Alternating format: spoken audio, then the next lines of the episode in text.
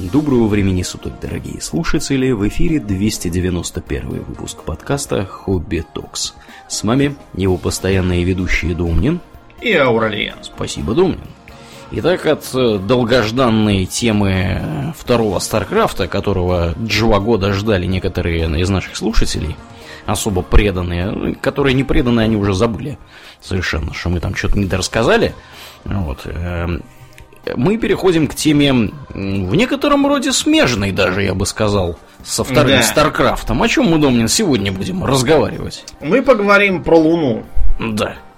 И про, про ее, ее освоение. Освоение, да, про ее замечательные качества. И несмотря на то, что сейчас, конечно, не 60-е и не 70-е, чтобы переживать так прямо за Луну, как когда-то было, но тем не менее, поскольку Луну можно лицезреть чуть ли не каждый день, вот третьего дня было суперлуние какое-то, я как раз к да. ушел.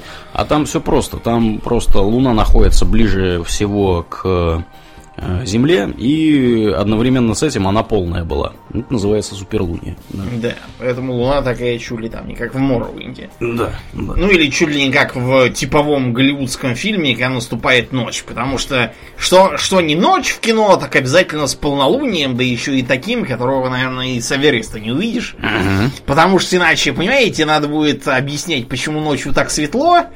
Вот, и не говорить же, что это прожекторы светят.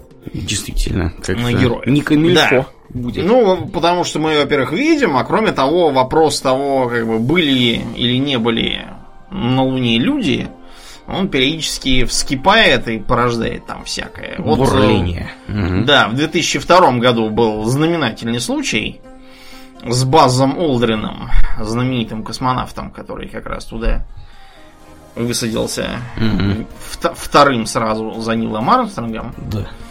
Вот, и к, нему пристал на какой-то, видимо, пресс-конференции э, местный городской сумасшедший Барт Сибрил. Почти как Барт Симпсон. Да, почти как Барт Симпсон. В общем, и э, он э, потребовал, чтобы Олдрин принес страшную клятву. Мамой клянусь что действительно нет Библии. Библии? Mm-hmm. Клясться, да. Вот. Э, Олдрин сказал, что не будет перед сумасшедшими ни в чем клясться. И это, естественно, и тогда, было воспринято. Да, и Сибрил сказал, что да вы трус и врун. Угу. Ну, да, а Олдрин подскочил и резко пробил ему в щи с вертушки и пояснил его криком «Не люблю журнашлюх», потому что он угорел по программе Аполлон. Как- как-то так вышло.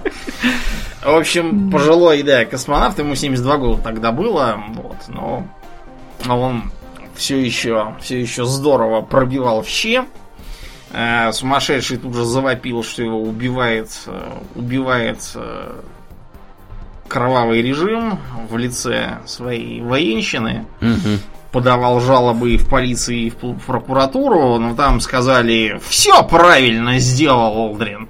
Да. да. И дело поэтому, возбуждать не стали. Да, поэтому больше к Олдрину никто не пристает с такими глупостями. То он может, знаете, еще тоже пробить в рыло, чтобы упал, и добавить в рыло с ноги. Да. Даром, что старенький. Ну так вот, Луна это замечательное явление в известном нам космосе, потому что, с одной стороны, ну и что, что спутник. Спутников на... в обозримом космосе полно. Всякие там Каллисто, Ганимеды, Ио. Вон, у, даже у Плутона есть Харон. Угу. И даром, что его до сравнительно недавних времен не замечали, из-за того, что сам Плутон крошечный и очень далеко, вот, было отмечено, что у него периодически вылезает какая-то выпуклость, то, то с одной стороны, то с другой. Потом, наконец, разглядели, что это вокруг него вертится Харон. Э, а рядом еще какие-то Никта и Гидра, если я не путаю. Или не Гидра. Ну, в общем, Никта там какая-то была, а вторую я уж не помню, они маленькие. Так вот, Луна интересна тем, что она неприлично здоровая для спутника. То есть она э, как бы пятый по величине в Солнечной системе спутник. Потому что Титан, я так понимаю, держит э, у нас первенство. Он у нас здоровый. Или, или, или, или все-таки Ганимед. Я что-то что все время путаю. Ну, в общем, кто, кто-то из них держит первенство, а Луна только пятая. Проблема в другом. Все эти титаны и калисты, они вращаются вокруг планет-гигантов. Угу. Да, а Луна по сравнению с нашей скромной Землей довольно здоровая. Что даже периодически побуждает некоторых астрономов, ну не только астрономов, а просто энтузиастов, требовать срочно признать э, связку Земля-Луна двойной планетой. Да, ну, чтобы вам для понимания, насколько она здоровая, она в радиусе четверть от земного представляет собой. То есть, э, вот насколько вот она здоровая, даже больше, чем четверть, немножко. Да. Да, вот из-за того, что она такая здоровая, она оказывает на нашу жизнь самое непосредственное влияние. Самое простое это, разумеется, лунный свет. Сама луна, конечно, не светит. Так что не верьте Казьме Прудкову с его афоризмами.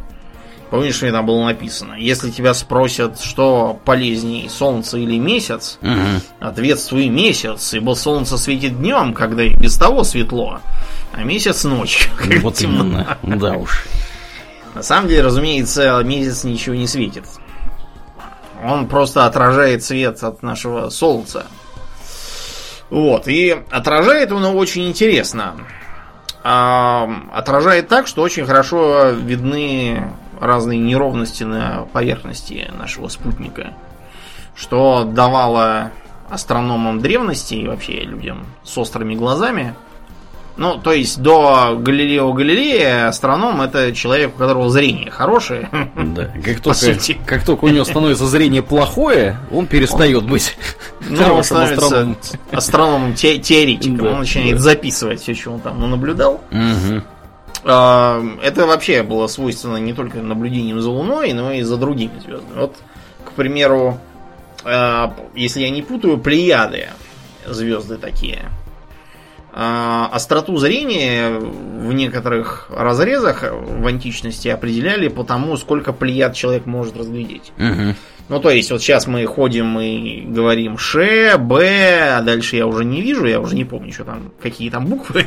МНК. С моим зрением. Дальше там, а, по-моему. Ну вот, МНК, да. У тебя дальнозоркости, ты лучше видишь. Да, наряд больше. Было... Тогда нужно было видеть плеяды. А сколько этих плиет, кстати, всего? Не знаю. Шесть? Сколько-то? Мне кажется, шесть. Я ну, могу может. Я, я уже честно не помню. Угу. Сколько. Вот. И эти неровности были со временем названы морями. Вообще традицию э, называть всякое на Луне заложил Галилео Галилей. Вот, потому что он написал специальную книжку Сидериус Нунциус 1610 года выпуска. Это как-то имеет отношение к папским нунциям? Не исключено. Я просто подозреваю, что Нунциус. то, и другое означает посланца. Угу. Вестника. Видимо, это книжка Вестник чего-то там умного. Видимо, не знаю. Кто больше сведущ в латыни, может нам отписать, что это значит. Только чур не заглядывать в Google Translate. Это нечестно, мы так сами можем. Да. Так вот, Галилей, э, насмотревшись, пришел к выводу, что там действительно рельеф, причем, видимо, э, часть из этого рельефа горы, а часть, э, вероятно, моря. Сам Галилей ничего называть не стал, он был скромный человек. Кроме того, у него вскоре появились более интересные занятия, чем заниматься Луной. Как, как бы так отвертеться, чтобы да. его не сожгли. Да, в разные разговоры вступал в опасные да, с людьми. Так, Угу. Так что да. Э, он, правда, предлагал там, вот, посмотрите сами мой телескоп, но придворные папские астрономы сказали, что ой, а у меня зрение уже не то, ой, а что это за трубка, я не хочу, ну, в общем. Было бы еще круче, если бы он девчонок водил э, со словами «Хочешь посмотреть на мой Посмотри, телескоп?» ну, да. Мой телескоп, заглянуть. Это, кстати, интересная мысль. Я уверен, что люди, работающие в обсерваториях, они хотя бы Примерно пару так, в жизни да. что-то такое делают. Да. Да. Не нулевое количество таких людей женилось, да? Ну, вон, вот цианиды счастья любят делать шутки как раз по поводу а, астрономических обсерваторий, где mm-hmm. там э, типа парень к своей коллеге клеится и говорит, о нет, я вижу в телескоп, что на Землю летит огромный астероид, который будет здесь, э, так сказать, в самые кратчайшие сроки это как бы кратчайшие, но достаточно длинные, чтобы мы могли потрахаться. Поэтому... Да. Понятно, куда все шло. Да, ну это же цианид. Ну так вот, но э, после исследований Галилея телескопами заинтересовались другие астрономы. Вот, и они стали составлять э, карту Луны. Вообще, я прям э, выдохнул, рисо... потому что ты, ты сказал, телескопом заинтересовались, я так сразу у меня военные. Военные, к счастью, тогда еще были очень тормозные, неповоротливые, поэтому... Телескопы ведь не интересовались. Да, это сейчас стоит тебе что-нибудь открыть, как тут же уже вокруг тебя начинают роиться какие-то... Какие-то непонятные люди в, в темных да, очках, в погонах. В штатском, да. да. Да, ну, в общем, и началась э, селенография, то есть описание поверхности Луны. А, заложенные тогда основы селенографии, в общем-то, применяются и сейчас. То есть мы все знаем, что на Луне есть море спокойствия, знаменитое, там просто очень удобно приземляться, при, прилуняться, то есть, извините. Не штормит. Вот. Угу, да. да. Есть еще, например, море холода, море нектара, есть единственный океан, называется океан бурь. Угу. Вот. Море змеи, море Гумбольта, море пены, море Смита. Это Смита не, вообще Смита, вот, а астронома Смита. Не Уилла Смита. Да, да. И, и не Адама Смита. Да. Какого-нибудь. Какого-нибудь. А есть, ты будешь смеяться, еще море Москвы. Да? Да, это такое исключение, так сказать, в ряду, потому что другие земные топонимы в морях не нашли наименований. И даже было бурление на эту тему. Дело просто в том, что это море на обратной стороне Луны, которую впервые поглядела наша автоматическая станция Луна-3. Ну а кто поглядел, тот да, и назвал. Тот, тот и назвал в честь. Вот, началось все равно бурление, э, но какой-то француз сказал, что ну да, как бы принято называть э, моря на Луне либо какими-нибудь там э, водными вещами, типа там море паров тех же самых, или там влажности, море, да, вот, нектара там, угу. чего-то такого. Вот, либо как вариант всякими душевными состояниями, типа спокойствия там какого-нибудь, э, кризисов есть море, например. Залив Радуги. Да, потому что Москва, по сути, тоже душевное состояние. В общем, я с ним не могу не, согласиться, действительно. Да, состояние это, правда, не самое здоровое, но тут уж как, какое и есть. Да. Есть э, более маленькие, так сказать, водоемы, условно будем говорить. Э, это озера. Есть, например, озеро Надежды, как-то знаменитая песня. Есть э, озеро Вечности, озеро Благоговения, озеро справедливости, ну и чтобы было не скучно, есть еще озеро ненависти и озеро смерти. Не знаю, кто их назвал, так, видимо, у, у астронома селенографа был, был тяжелый день. Да. Он источал ненависть и молился о смерти. Да, и э, есть совсем маленькие болота. Болот на настоящий момент всего три они все названы какими-то странными названиями, типа болото эпидемий, болото сна и болото гниения. Раньше были еще какие-то... А, было еще болото туманов. Болото туманов уже довольно давно было решено, что оно какое-то маленькое и кривое, мы его не будем считать. Та же участь постигла, например, море э, юго-западное не знаю, в честь чего, может, а я так подозреваю, что она просто на юго-западе Луны находилась. И э, залив Гей-Люсака. Прямо Гей-Люсака? Да, Гей-Люсак был знаменитый ученый. Он, он был не гей, это просто фамилия такая. Гей, Гей-Люсак. Двойная. Да. Получилась, да. Какая-то. Да, так что Луна э, привлекала нас всегда, в том числе потому что она дает нам, кроме света, еще иногда и тьму. Из-за того, что она такая здоровая для спутника относительно нашей планеты, Луна периодически устраивает нам солнечное затмение. И по счастливому стечению обстоятельств ее угловой размер примерно равен угловому размеру Солнца, то есть полградуса где-то. Да. То есть она может надежно Солнце практически целиком закрыть. Да, вот э, это такое совпадение. э, Не думаю. Ну, да, оно, знаете, вызывает разные конспирологические теории. Еще в 60-е годы, например, высказывали мысли о том, что это все, так сказать, неспроста. И не исключено, что это на самом-то деле искусственный спутник, а вовсе не естественный. Может быть, это просто такой обросший уже, превратившийся Мгм. В не пойми что космический корабль пришельцев. Каких-нибудь сидят. аммунаков. Не Да, каких-нибудь Господи. аннунаков или еще там кого. Тем более, что в мифах там постоянно кто-то с Луны прилетает, или сама Луна к нам прилетает, или еще что-то такое там случается из Луны. Так что все это очень подозрительно. Кроме того, у Луны какая-то подозрительно низкая плотность. А, Чем это объясняется, ученые спорят. Например, мы даже не знаем, а, из чего состоит э, ядро Луны. И какое оно у нее. И сейчас самая распространенная теория, которую мне, по крайней мере, э, удалось найти в большинстве источников разной степени авторитетности, что там железо-серное ядро. Мгм. Вот, да. Что, что там на самом деле, пока не ясно. Мы еще особо не бурили, мы только с поверхности там поскребли. И натащили оттуда довольно много, там несколько центнеров реголита. Да. Причем, я так понимаю, да, американцы в основном тащили. Ну, и наши тоже, мы же роботов отправляли. Наши роботы, они такие. Они тоже тащат. Хозяйственные. Все, что гвоздями Да. не прибито, все тащит. Так что да, у нас тоже есть свои образцы э, грунта, и реголит мы изучали, так что да. Э, Интересно то, что э, вот мы... Какого цвета луна для начала? Какая-то непонятно желтенькая. Хотя на А самом деле другие она... говорят, что она серенькая. Серенькая. Третье, что она серебристая. Да, Четвертое, ну да. что она беленькая. На самом деле, реголит, если вот его с луны забрать и притащить к себе, то обратишь внимание, что он практически черный.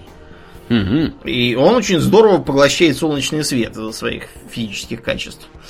Проблема в том, что эм, э, то, что он черный, оно не бросается в глаза, просто потому, что он здорово рассеивает из-за своей структуры свет. Э, Вот, поэтому 10% того света, которого он не сожрал, они отражаются обратно нам в глаза. Из-за этого кажется, что он не черный, а наоборот Да. сияющий сере- серебряным таким светом. Прямо в глаза вам отражается. Да, Мгм. так сказать, да, довольно, довольно коварный такой реголит. А, между прочим, когда отправляли пилотируемые и не, и не пилотируемые тоже миссии, одной из э, первых мыслей было то, не является ли этот самый реголит, про который тогда еще только теоретически предполагали, не является ли он настолько малоплотным, что в него, как зыбучий песок, все сразу провалится. Мгм. Да, это был очень серьезный вопрос. Тогда обсуждали, решали, думали, как бы так, как бы так сесть, чтобы тут же не утонуть. Да. ам, так вот, ам, рельеф. Возвращаемся к нему. А, разговоры про рельеф еще в 18 веке велись. И одни говорили, что это действительно моря, другие, что никаких морей там быть не может, и что это что-то другое. А, Это могут быть, например, следы вулканической активности и так далее. А, Может показаться странным, что в 18-19 веках ученые так об этом спорили. Дело просто в том, что как раз тогда шли сшибки мнений по поводу того, что именно определяет рельеф нашей с вами планеты. Поэтому Луна была очень удобным таким наглядным пособием. Тогда э, друг с другом бились э, так называемые нептунисты и вулканисты. Нептунисты доказывали, что основное воздействие на формирование рельефа Земли оказывает вода, океаны, там всякие э, цунами, течения, наводнения, вот это. Капля камень точит и так далее. А вулканисты говорят, что все это чепуха, и что главное это то, что прет из глубин, из пылающих недр нашей планеты, всякие там вулканы, извержения, провалы в виде кальдер. Э, Помните, в Нордскале там как раз есть локация под названием кальдера? В- Вот примерно такое. Э, Это когда вулкан проваливается потухший, получается такой, э, как бы, кратер не кратер, э, круглая такая корона, не корона. Ну да. Что-то такое выходит. Вот называется кальдера. Э, буквально котел, если я не путаю ничего, видимо. Так вот, да, это все было очень животрепещущей темой тогда. Сейчас, понятное дело, все это довольно наивные построения, с той, и с другой стороны. Понятно, что и там, и сям были определенные зерна истины, но, в общем, спор этих двух школ привел к формированию теории дрейфа континентов и вообще современных представлений о формировании ландшафта. Ну да мы сегодня не об этом гораздо больше интерес предоставлял, представлял на самом деле вопрос э, более крупный. Не откуда там на Луне всякие горы и моря, а откуда, собственно, Луна-то взялась? Да. Хотелось бы знать, откуда она да. взялась. Ну, то есть в 17-18 веках, понятно, ответ на это был очень простой, что за 6 дней Господь сотворил и так далее, но в 19 веке сотворение уже слегка покачнулась с постамента незыблемой истины. Поэтому стали выдвигать разные гипотезы. Одной из первых научно обоснованных гипотез, которые в том или ином виде рассматриваются даже сейчас, была выдвинутая Джорджем Чарльзовичем Дарвином. Да, это сын того самого, у них, я вижу, фамильные. Они там все научные сотрудники. Да. Так вот, этот самый Джордж Чарльзович выдвинул в 1978 году 19 века идею о том, что э, наша планета, еще не успевшая затвердить в процессе формирования, из нее э, солнечным ветром вырвало кусок, этот кусок отлетел, отвердел и стал болтаться вокруг. Надуло ветром. О, да, надуло солнечным ветром. Э, Дарвин это не просто так сказал, он там выдвигал разные математические модели того, как это могло выглядеть. Вот, но ни одна из моделей, которая была создана не Дарвином, не его последователями, она не могла объяснить, по какой причине все-таки Луна такая здоровая. Вот, ничего, ничего из их расчетов не выходило. Кроме того, после того, как мы заполучили в свое распоряжение образцы грунта, Оказалось, что у Луны и у Земли довольно мало общего в смысле состава коры и мантии. Не а, похоже пред... на, на, да. на нас, скажем прямо. Да. Предполагалось, что там будет большое количество легких элементов. Но оказалось, что на Луне вовсе не это, а, например, Титан. Титан? И его полно, да. Ничего себе. Да, ну не так, что прям полно, но факт, что больше, чем у нас. Э, настолько больше, что походу это, это, это не отсюда. Это что-то отдельное, видимо. Мысль номер два. Это разнообразные э, гипотезы, строящиеся на том, что куда-то Луна это летела из глубин далекого космоса, летела по своим делам. Никого не и... трогала. Да, и тут э, Земля своей силой гравитации ее цап-царап. И вот с тех пор Луна болтается вокруг. То есть э, это объясняет, по крайней мере, почему э, Луна такая, как бы, разная. В смысле, такая не похожая на нашу планету. Угу. Да. Э, одним из э, первых горячих поборников этого был знаменитый американский астроном Томас Си. Томас Си, скажем так, э, это фигура противоречивая. Томаса Си, например, э, в разгар его жизни перестали печатать рецензируемые журналы. Да ладно, что это он такого да. чебучил? Томас Си, ну, прямо скажем, Томас Си был больной. Вот больной. У него с башкой было не все в порядке, он был действительно как бы ученый, то есть он не жулик, типа поросенка Петрика какого-нибудь, он просто, у него было не все в порядке с головой. Да, э, он э, был склонен писать всякие хамские письма, рецензии присылать там на критикующие его построение заметки и писать, что там в каком гробу он видал своих научных оппонентов и так далее. Поэтому Понятно. Его в общем, перестали Высокий да. уровень научной дискуссии поддерживал. Но он не да. только. Он, например, яростно отвергал теорию относительности. И всячески топил за мировой эфир. О, Что для 20 века уже немножечко того. уже как-то вышло Поздновато. из. Да. Поздновато он взялся за эфир топить. Да. Вот. И Мгм. он доказывал даже, что э, теория относительности, она а, просто, просто аморальна. Почему она аморальна, я так и не сумел уяснить из его этих самых построений, просто потому что э, в полном виде их нигде не нашел. То есть в архивах научных журналов, с которыми он это все заявлял, там все его э, письмена с определенного года просто публикуются в сильном сокращении, потому что там, говорят, иначе невозможно, он всем хамит, Ага. и все приходится вырезать. Поэтому я, честно говоря, так и не понял, что там такого аморального. Он, видимо, там трехэтажно обложил своих оппонентов, и за этим объяснение потонуло. Я, извини, Ну? тебя тут перебью, э, про обложил своих оппонентов. Я тут недавно смотрел видео э, маргинальное.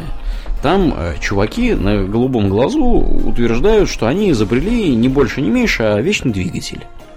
Вот. И там мужичок такой, значит, а, какая-то непонятная конструкция, что-то там крутится куда-то. Я так понимаю, что стартовать это надо при помощи там, за- запитывания в розетку. Ну вот, без этого работать не будет, очевидно, эта система вся.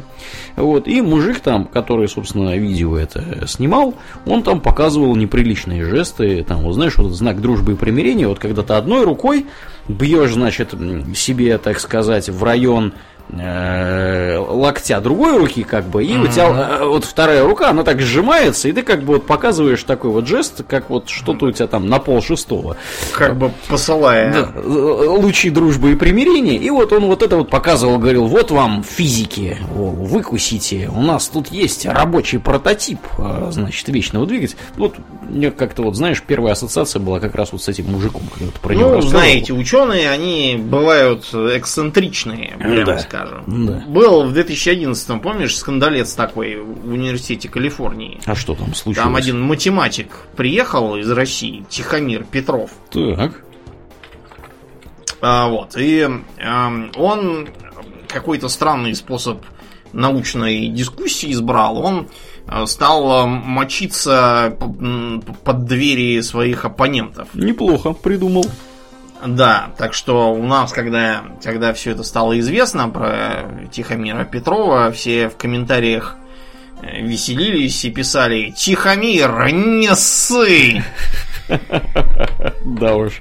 Ученые бывают странные. Высокий общем, уровень научной дискуссии, да. Да, невзирая на воззрение Томаса Си на то, как следует вести дискуссии, э, идея про блуждающую Луну, по- пойманную нашей гравитацией, Да. Э, была вполне респектабельной гипотезой где-то вот до 60-х годов. Дальше, э, когда в, наших, в нашем распоряжении появились уточненные данные более совершенные вычислительные мощности, стало понятно, что планетоид такого, такой массы эм, и с такой теоретической скоростью, ну, никак не мог бы быть пойман земным гравитационным, э, гравитационным полем совсем. Она бы улетела дальше и просто вошла бы, видимо, на солнечную орбиту, а не на, Зем- а не на орбиту Земли. Ну да, как-то выглядит это подозрительно. Так что да, такая, это- такая туша, одна пятидесятая объема Земли, э, пролетает и как-то тормозится мощно. Да, Да. ну, неправдоподобно выглядит. Да. есть еще одна школа мысли о том, что еще пока Земля только формила- сформировалась из э, облака, а, э, от нее случайно отделилась, видимо, вынесенная там чем-то, каким-то воздействием, может быть, солнечным ветром, может, еще чем, какая-то кучка протовещества, которая сгустилась отдельно и стала летать вокруг сгустившейся Земли. Почему это считалось за, э, за передовую мысль? Потому что она объясняет э, разницу между составом земной коры и лунной. Например, то, что на Луне почти нет железа. Потому что вот э, такие вот частицы специфические отделились и отлетели. Но э, непонятно в таком случае, почему так мало легких элементов. Они тоже должны были быть, а их нет. Куда Почему-то. делись? Да, поэтому что, что с Луной и откуда она взялась, пока непонятно. Чего, от чего, неизвестно. Э, Более или менее сходятся ученые на том, что в обозримом прошлом Луна представляла собой такой вот э, океан плещущейся лавы. И э, даже после того, как этот океан застыл, на ней все равно шла активная вулканическая деятельность которая прекратилась сравнительно недавно, там какие-то, по-моему, 400 миллионов лет назад, это буквально вчера по астрономическим меркам. Да, так что Луна до сих пор таит определенные загадки, как считается. Мгм. Ну и не мудрено, что раз Луна это наша ближайшая соседка, так сказать, как говорят американцы, дружелюбная физиономия в ночном небе, Мгм. да, поэтому сразу после того, как мы вывели в космос э, в космос первый искусственный спутник, мы занялись вопросом изучения Луны при помощи автоматики. А, В 1958 году а, мы и американцы вели работу по двум сериям. Они по серии Пионер, а мы по серии Луна. Причем Луны этой там наделали чуть ли не 24 аппарата, если я верно да, помню. Там порядочно. Ну, пионеров было. тоже Мгм. было много, да. Это объяснялось не только тем, что а, тогда мы мало чего знали про Луну и хотелось побольше узнать, но еще и высокой аварийностью. Мгм. Например, американцы потеряли и первого пионера, и второго пионера, и третьего пионера тоже. Э, У нас э, Луна, как бы у нас считается, что э, первая как бы прилетевшая Луна 1, а следом Луна 2, но вообще-то были еще и Луна 1А, Луна 1Б и Луна 1С. Вот они, к сожалению, все, кто разбился, кто улетел не весь куда, да. Так что все, все было непросто. Непросто. А, Луна 10, например, стала первым лунным спутником, которая вокруг нее вращалась по постоянной орбите. И довольно долго вращалась, пока у нее не кончился запас прочности. А, Минералы, например, на Землю принесли Луна 16, Луна 20 и Луна 24. А Луна 17 и Луна 21 занималась тем, что возила туда луноходы наши. У нас э, было э, три лунохода. То есть был еще первый, но он разбился. Мгм. Поэтому у нас он считается разбившийся за нулевой. а Первый э, в 70-м году прилетел с 17-й луной. Э, На него можно, ну не на него, а на него надо лететь на Луну, чтобы посмотреть. А на его модели можно посмотреть, например, в музее космонавтики в Москве здесь. Я там сравнительно недавно был, Мгм. видел. Выглядит, да, как такой вот перевернутый усеченный конус с восемью колесами и с такой, как, как крышкой, знаете, у, у пудреницы. Мгм. Да, это солнечная батарея у него такая, насколько я понимаю. Мгм. Э, И было еще два э, в 73 году и в 77 году. А, нет, третий, третий не долетел. Третий не долетел, он сейчас стоит э, в одном из музеев отечественных. Не космонавтики, а другом. Так что всего было, видимо, два у нас, если я ничего не путаю. Да. Советская лунная программа была вообще такой амбициозной, там предполагалось, э, что мы даже атомный взрыв устроим на поверхности Луны. Мгм. Была такая идея, но, к счастью, от нее отказалось, отказались. Кого бомбить-то мы хотели? Не знаю, я не знаю. Лунатиков? Не, не знаю. Видимо, смысл был такой, типа, because we can. Да, вероятно. Вот и мне так кажется. Как-то так, да.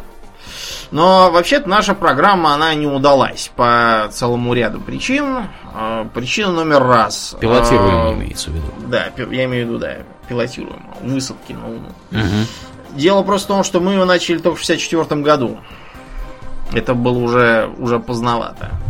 Ну и, соответственно, денег у нас тоже не столько, сколько у американцев. А американцы, к тому же, были, сказать, уязвлены тем, что мы-то их обставили с пилотируемым выходом в космос, со спутником, Да. и с выходом в открытый космос тоже. Вот, много с чем мы их обставили, поэтому американцам кровь из носу нужно было хотя бы на Луне нас обогнать, а то вообще... We need a win. Да, заворачиваться, так сказать, в саван, сдаваться Да. и все такое. И- и выбирать Вашингтонский обком. Да, вот именно. Не могли Да. они на это пойти, поэтому им хоть что-то нужно было сделать. Да, да, поэтому они сэкономленные средства и усилия направили на Луну. Но вот у нас, да, вышло так, что у нас денег было в пятеро меньше на это отпущено. Кроме того, наших очень сильно подвело э, существование сразу нескольких знатных конструкторских бюро. Это у нас всегда так.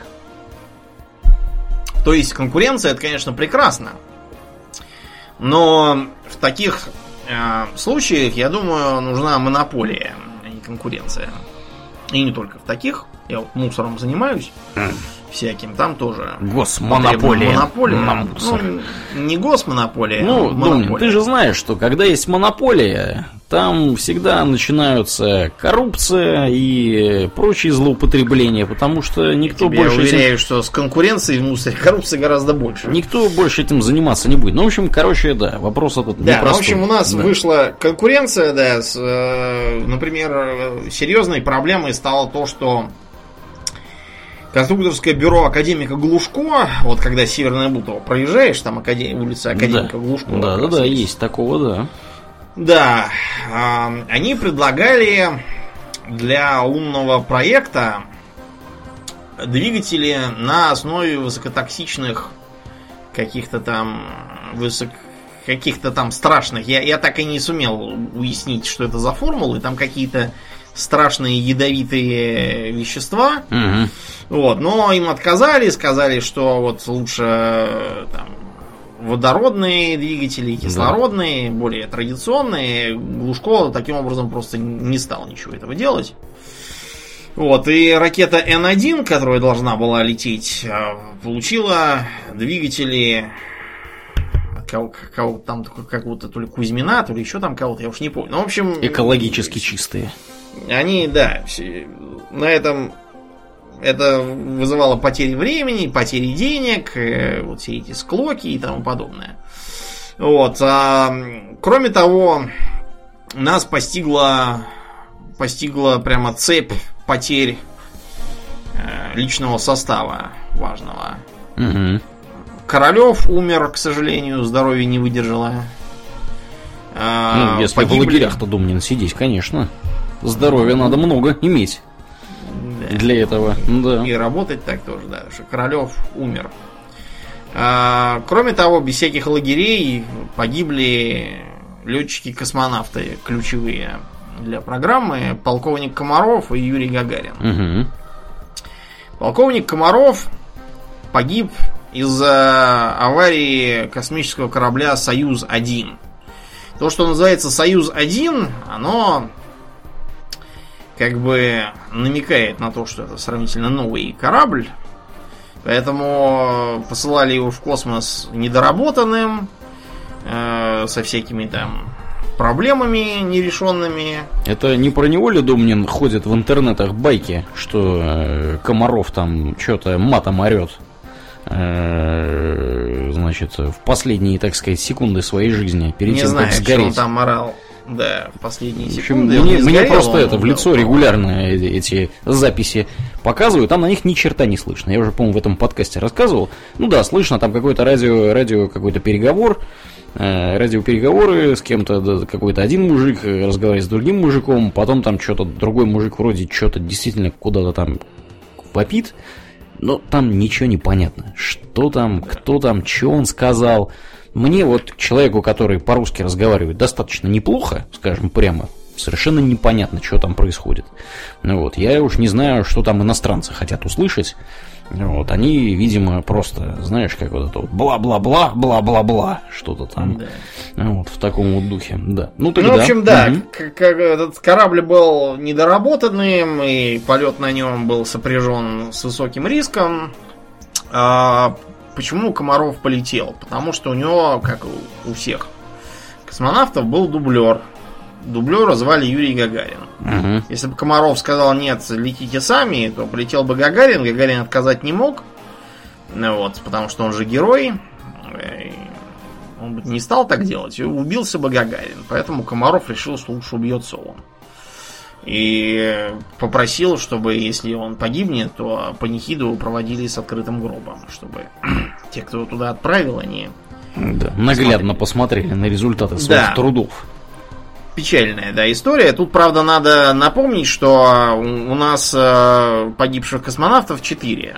Комаров и еще э, экипаж из трех человек был. Они погибли из-за того, что там какая-то дырка открылась и во время спуска. Разгерметизация, да, Да, произошла. они пытались ее заткнуть, но там, там из-за сложной геометрии внутренней до нее просто было не дотянуться и не заткнуть. Поэтому они когда упали, ну не упали, а приземлились, они были еще теплые, но уже все. Мгм. Да, а у нас 4, 4 покойника это довольно мало. Особенно если сравнивать кое с кем другим. Да, не будем показывать на два разбившихся Space шаттла. Да, и на другим, и не про Space Shuttle. Там еще до Space Shuttle они умудрились наделать дел. Мгм. Вот, и кроме того, сам Гагарин. Сам Гагарин разбился во время полета на учебно-тренировочном истребителе. Такой, так и называется. МиГ-15 УТИ. Учебно-тренировочный истребитель. А, Почему до сих пор не вполне ясно, ну то есть как, не вполне ясно. Сейчас уже ничего не поймешь, но э, одной из вероятных причин называется попадание в спутную струю более крупного самолета. Мгм. А почему эту более или менее очевидную версию не стали разрабатывать тогда? Потому что эм, сам факт э, изучения этого вопроса как бы намекал бы на то, что в небе над Москвой э, грубейшим образом нарушаются правила безопасности и царит беспризорщина. Поэтому такая версия совершенно никому не нужна. Это какой-то Была, позор, да. ну, просто потому что расследовали как раз те, кто допустил беспризорщину, зачем они будут такое расследовать? Да уж. Такие расследования им не нужны. Да, поэтому э, после того, как мы опоздали к их первому полету американцев, ко второму, было решено, что лететь к раздаче слонов уже поздновато, лучше сосредоточиться на автоматических станциях. Вот, э, Глушко мог считать себя победителем, потому что он, в общем, стал главой НПО «Энергия», новосозданного, а конструктора Мишина, который до этого руководил после Королева, отправили на пенсию гулять. Мгм. Так что, да, пальма первенства на Луне принадлежит американцам. И их замечательной программе Аполлон, над которой, кстати, работал никто иной, как Вернер фон Браун. Да. Кто такой был Вернер фон Браун? Это замечательный человек, который изобрел ракеты Фау-2 и обстреливал ими Да. Лондон. Э, На минуточку. В общем, отец германской ракетной программы Да, времен Второй по- мировой войны. Видимо, Поэтому- НСДАП состоял, подозреваю я. Ну, наверное, что кто, кто бы Кто такого бы ему поручил иначе такие мощные разработки. не облечен доверием партии. Да, да. В общем, блестящий Был, наверное, ученый. портай Геноссе. Портайгеносса, да, был. Ну, В общем, да. портай Геноссе э, изловили американцы и сказали, дорогой портай Геноссе, Как бы выбор у тебя небольшой. да, у тебя как бы перед тобой два стула. На одном пике точеные, а на другом э, надпись э, «Конструкторское бюро Да. программы Аполлон. Выбирай, на какой сам сядешь, вот, на какой своих коллег посадишь. Так что Вернер фон Браун благоразумно решил э, проникнуться важностью космической программы США. Да, и идеями э, демократии, свободы. Да, свободы и прочих Да, дел. да. Правда, кстати, в процессе его, его таки выгнали. Потому Да? что, Да видимо, неужели? было решено, что все, все, что он мог уже придумать, он придумал. А дальше он только портит своим существованием Имидж.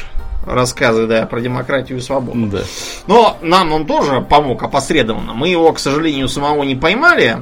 Да. Вот, мы вместо этого его бумаги всякие выскребли, поэтому э, первые советские ракеты, они поразительно напоминали Фау-2. Я вот когда был в музее космонавтики, там как раз стоит ракета, думаю, как, где ты ее уже Где-то видел? мы ее видели, эту ракету. Да, ну это наши как раз сделали копию, чтобы понять, как оно вообще летало. Вот это вот Фау-2, а потом на основании этого уже можно что-то свое мастерить. Ну да. Это, это нормальный, так сказать, Рабочий э, процесс. Да. рабочий процесс, да, так делают все. А, да. А, Для того, чтобы доставить программу Аполлон, были созданы здоровенные ракеты Сатурн. Они действительно очень большие на, по сравнению с современниками. Трехступенчатые такие внушительные ракеты. Мгм. Вот. И э, они должны были доставить космические корабли Аполлон. К сожалению, в самом начале программы произошла трагедия, э, которая привела к смерти трех космонавтов. Ты имеешь в виду Гриссома. астронавтов. Слушай, астронавт это термин, придуманный американцами просто вот для того, чтобы выпендриться. И означает он звездоплаватель. Мне кажется, что это немножко того. Ну, я просто предлагаю придерживаться терминологии страны-производителя. Наших Ну ладно, космонавтов хорошо. называть космонавтами, американских астронавтов называть астронавтами, а китайцев... Китайских называют тайконавтами, да. как, как называть индийских, пока индийцы еще не придумали, но они думают. Японцы Да. пока тоже. Мгм. Ну ладно, хорошо, пусть будут астронавты. В общем, астронавты Грисом, Уайт и Чаффи. Чаффи, строго говоря, в космосе еще не бывал, но поскольку он убился в процессе Мгм. подготовки к полету, было решено его А считать как, за... как же он как бывшего. убился-то? Убился так, что проводили э, испытания на Земле для корабля Аполлон. Он сейчас считается Аполлон-1, на самом деле это уже его постфактум так назвали. Мгм. Так вот, Аполлон-1 а, стыковывали к ракете-носителю, собственно, и смотрели, как оно, как оно будет получаться. К сожалению, получилось так, что он сгорел, и трое человек сгорели. А астронавты почему там были в это время? Но они сидели, чтобы, видимо, посмотреть, как оно будет Мгм. пристыковываться. Да. Не Да, и все, все трое, да, сгорели, к сожалению. Да. Поэтому было решено считать задним числом, что это Аполлон-1, и он просто не удался полет. Хотя никакого полета там даже еще и близко не было. В общем, после того, как э, произошло вот это вот, эм, в НАСА мы решили, что сейчас последуют оргвыводы, если еще один такой косяк будет. Да уж. Тем более, что если это вот на Земле вот так вот все горят синим пламенем, что будет на Луне тогда интересно. Поэтому они быстренько положили на полочку планы пилотируемого полета и решили пока что сосредоточиться на автоматических, чтобы отработать, как оно будет высаживаться. Потому что у них вообще не было даже изначально единого мнения о том, как это все устраивать. То есть первая мысль была какая?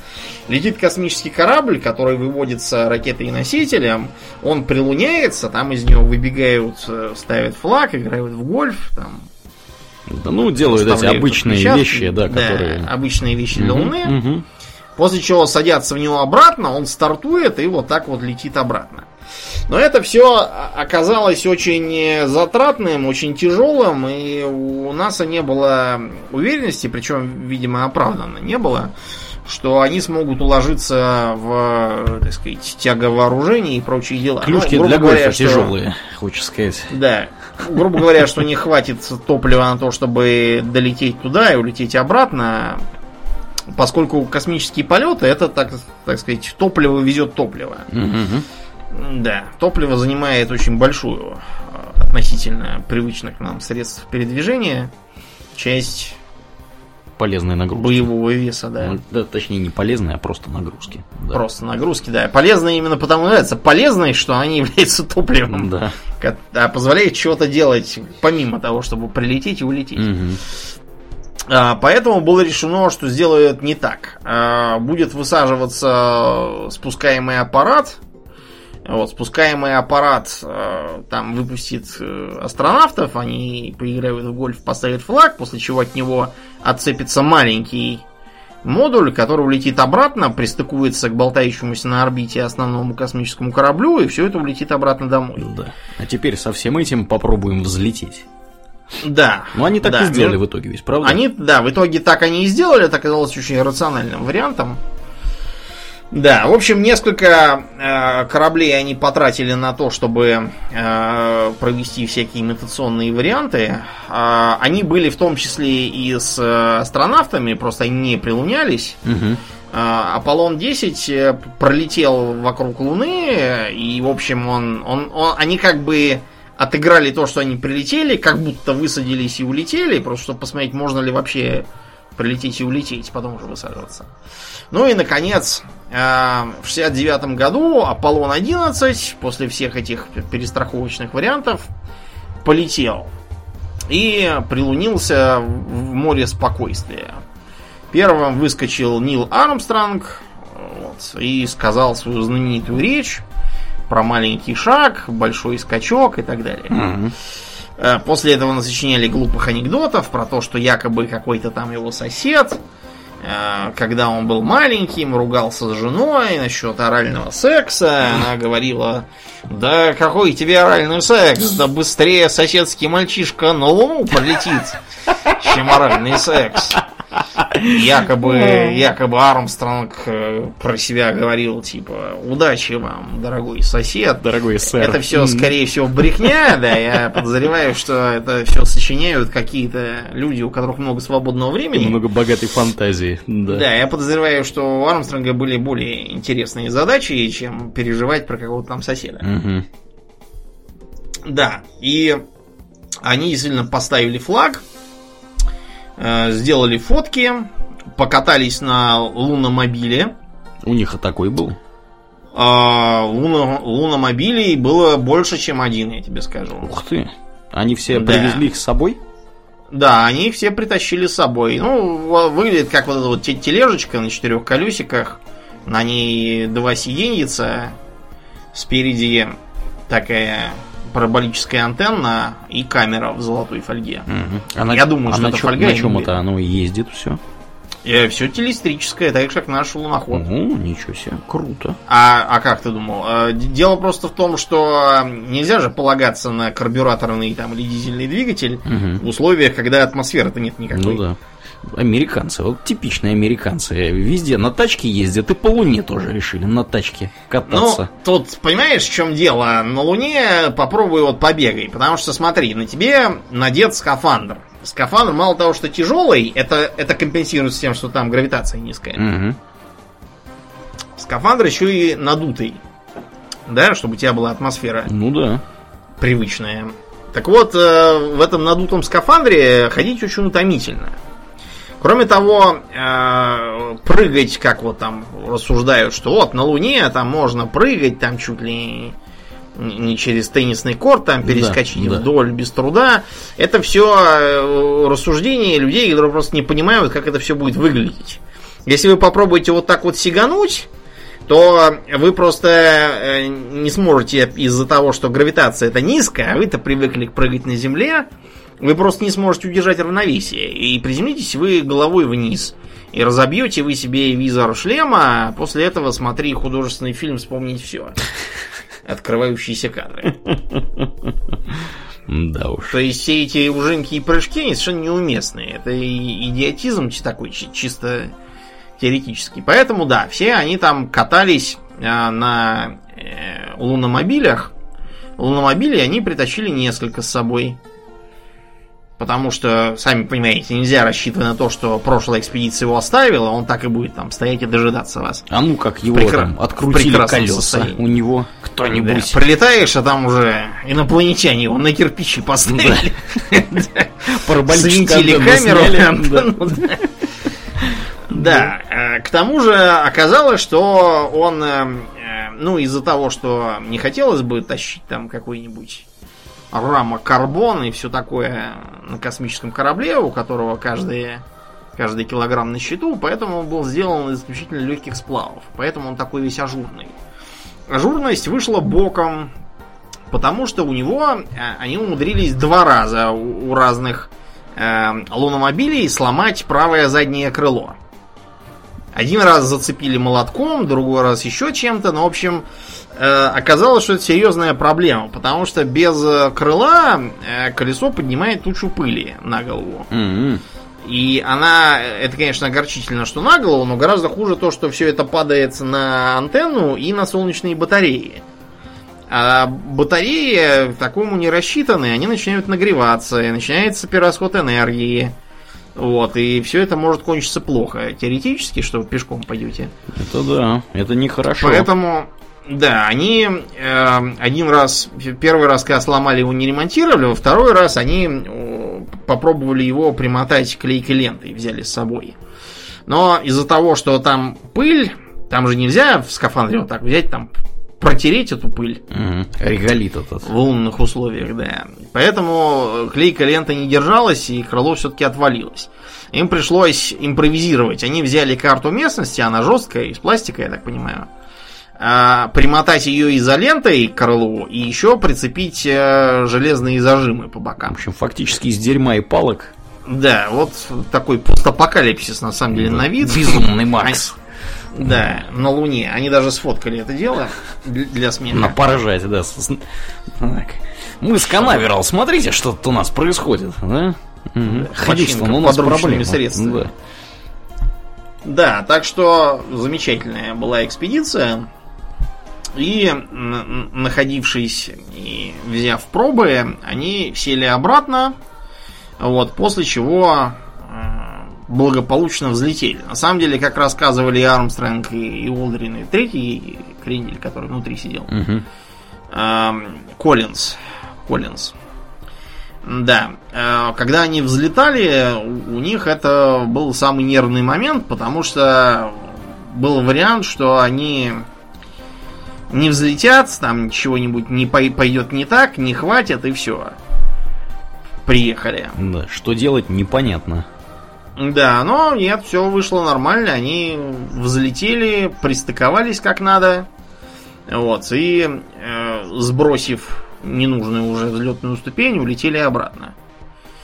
Э, когда они приземлились, упали в море, вот, и их потом выловили, а после этого посадили их в карантин. Угу. Потому что мало ли что, знаем мы, всех этих космонавтов. Посидите Они только и норовят быть зараженными чужими да. или вирусом и превращаться во всяких монстров. Вот, и так далее. Посидите-ка в карантине.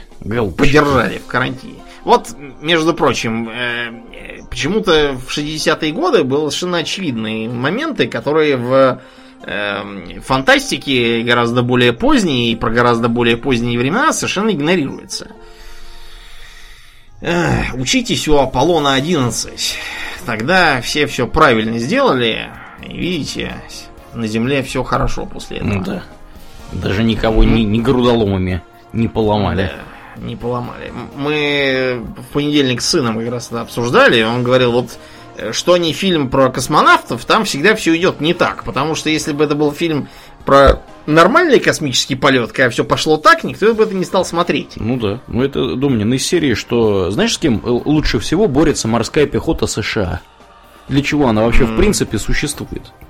С террористами? Нет, с наркобаронами? нет. Она существует для того, чтобы бороться с инопланетными вторжениями. А, ну, ну да. Сто процентов. Да. С, с десептиконами. Да, да, да, там кто угодно. Неважно, кто. Морская пехота США это основная ее э, цель существования. И отражать да. инопланетные вторжения. Вот серьезно.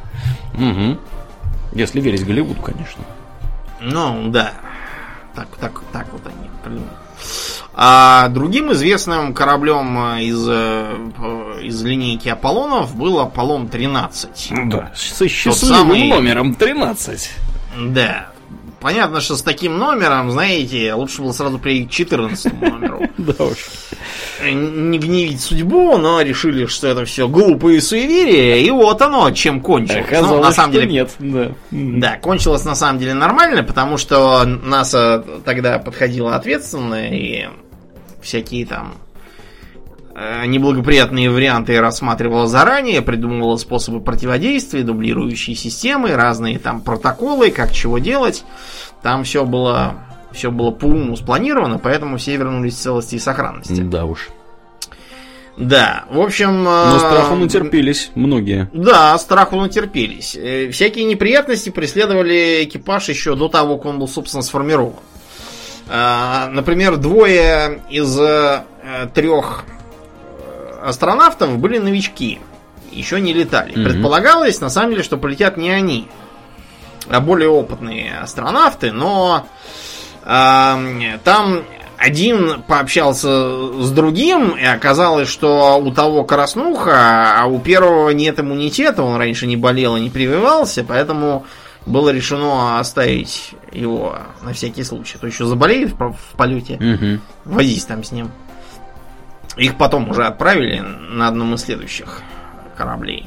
В общем, проблемы начались, э, похоже, из-за попадания какого-то метеороида. То есть раздался хлопок, который поначалу приняли за шутку э, одного из э, астронавтов, который любил там Шут- клапаны всякие шутник. открывать. Клапанами он там Да, и хлопал. Мгм. Но оказалось, что он тоже не понимает, в чем дело. В общем, а, оказалось в итоге, что э, корабль начинает э, терять кислород из одного из баков. Э, Два из трех имеющихся топливных элемента перестали работать. Это означало, что все, никакой высадки на Луне не будет.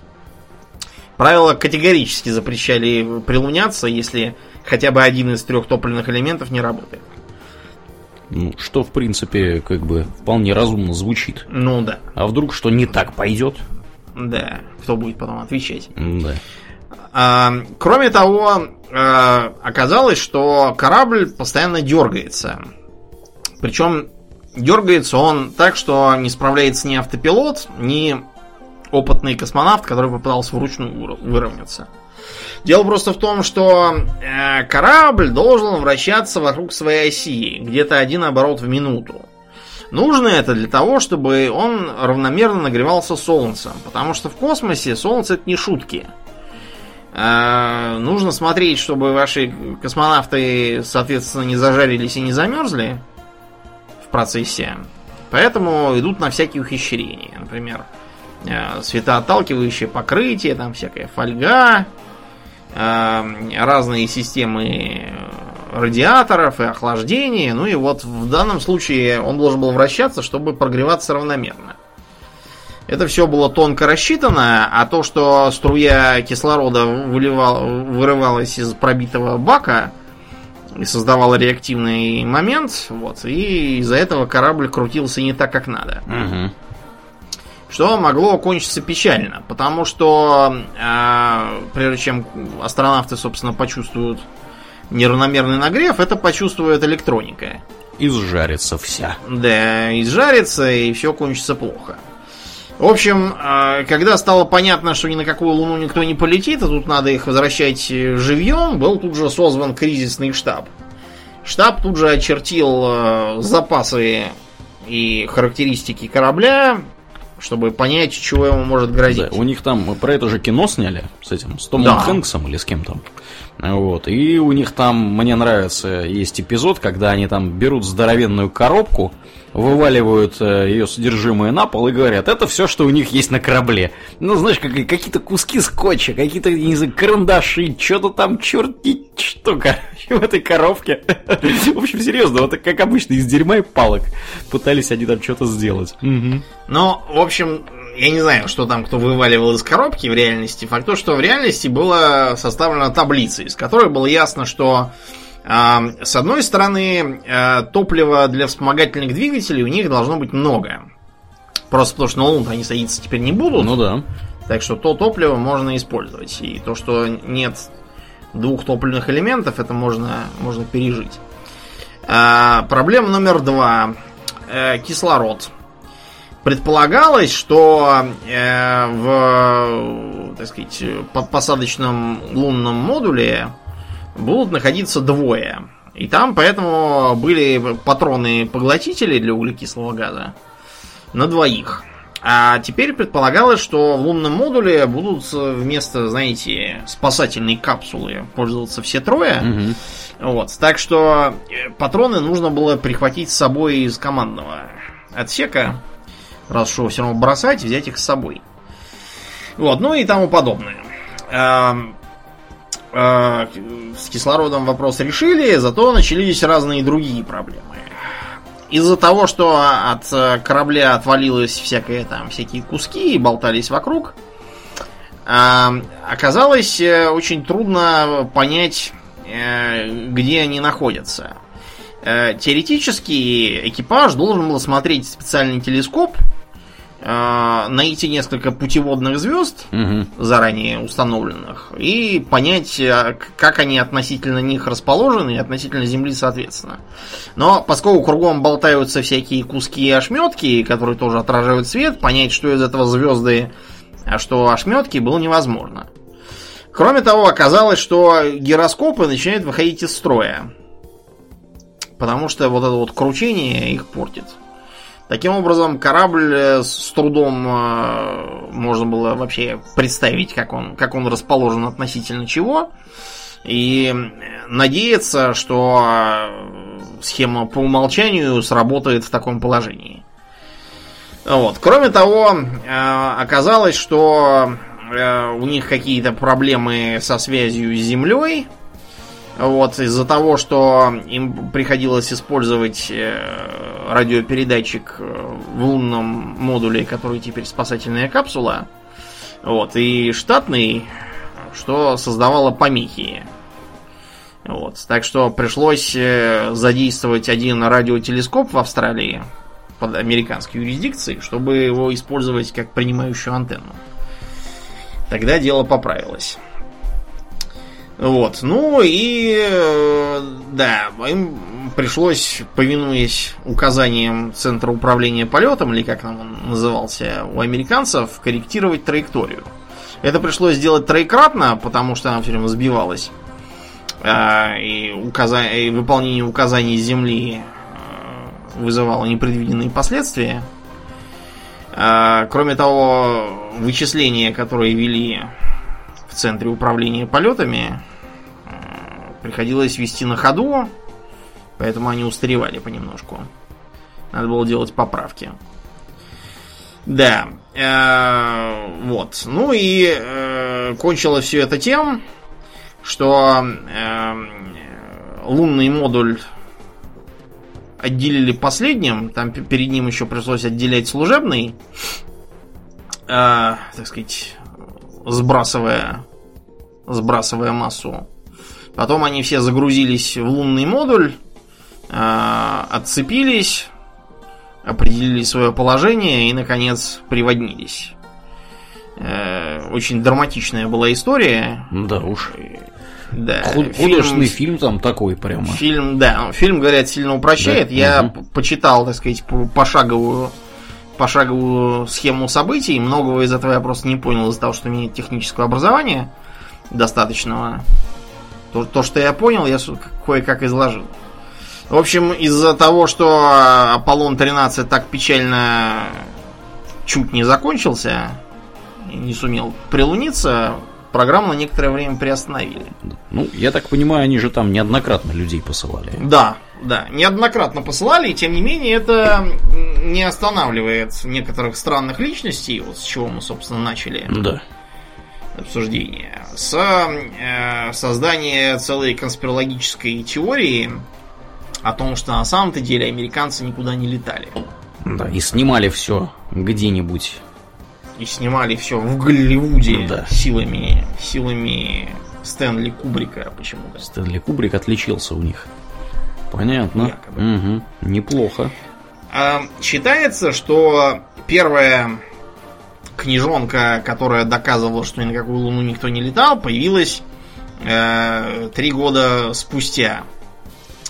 Э, после полета Аполлона 11 и заработала там какие-то деньги на этой шумихе. Но настоящая слава к э, теории лунного заговора пришла после публикации книги Whenever Went to the Moon какого-то кейсинга. Это 76 год. На самом деле, э, еще как бы до публикации всех этих произведений, в кавычках, научной фантастики, э, уже были всякие мысли о том, что все, все обман, и все, все это правительственный заговор. Ну, просто потому что в населении у населения такой есть процент всегда скептиков, которые доказывают, что ничего не было, что там небесная твердь и так далее. Мгм, Вообще земля Надо, опять же, плоская, да. Да, делать поправку, да, на всяких сумасшедших, там, фундаменталистов и тому подобных.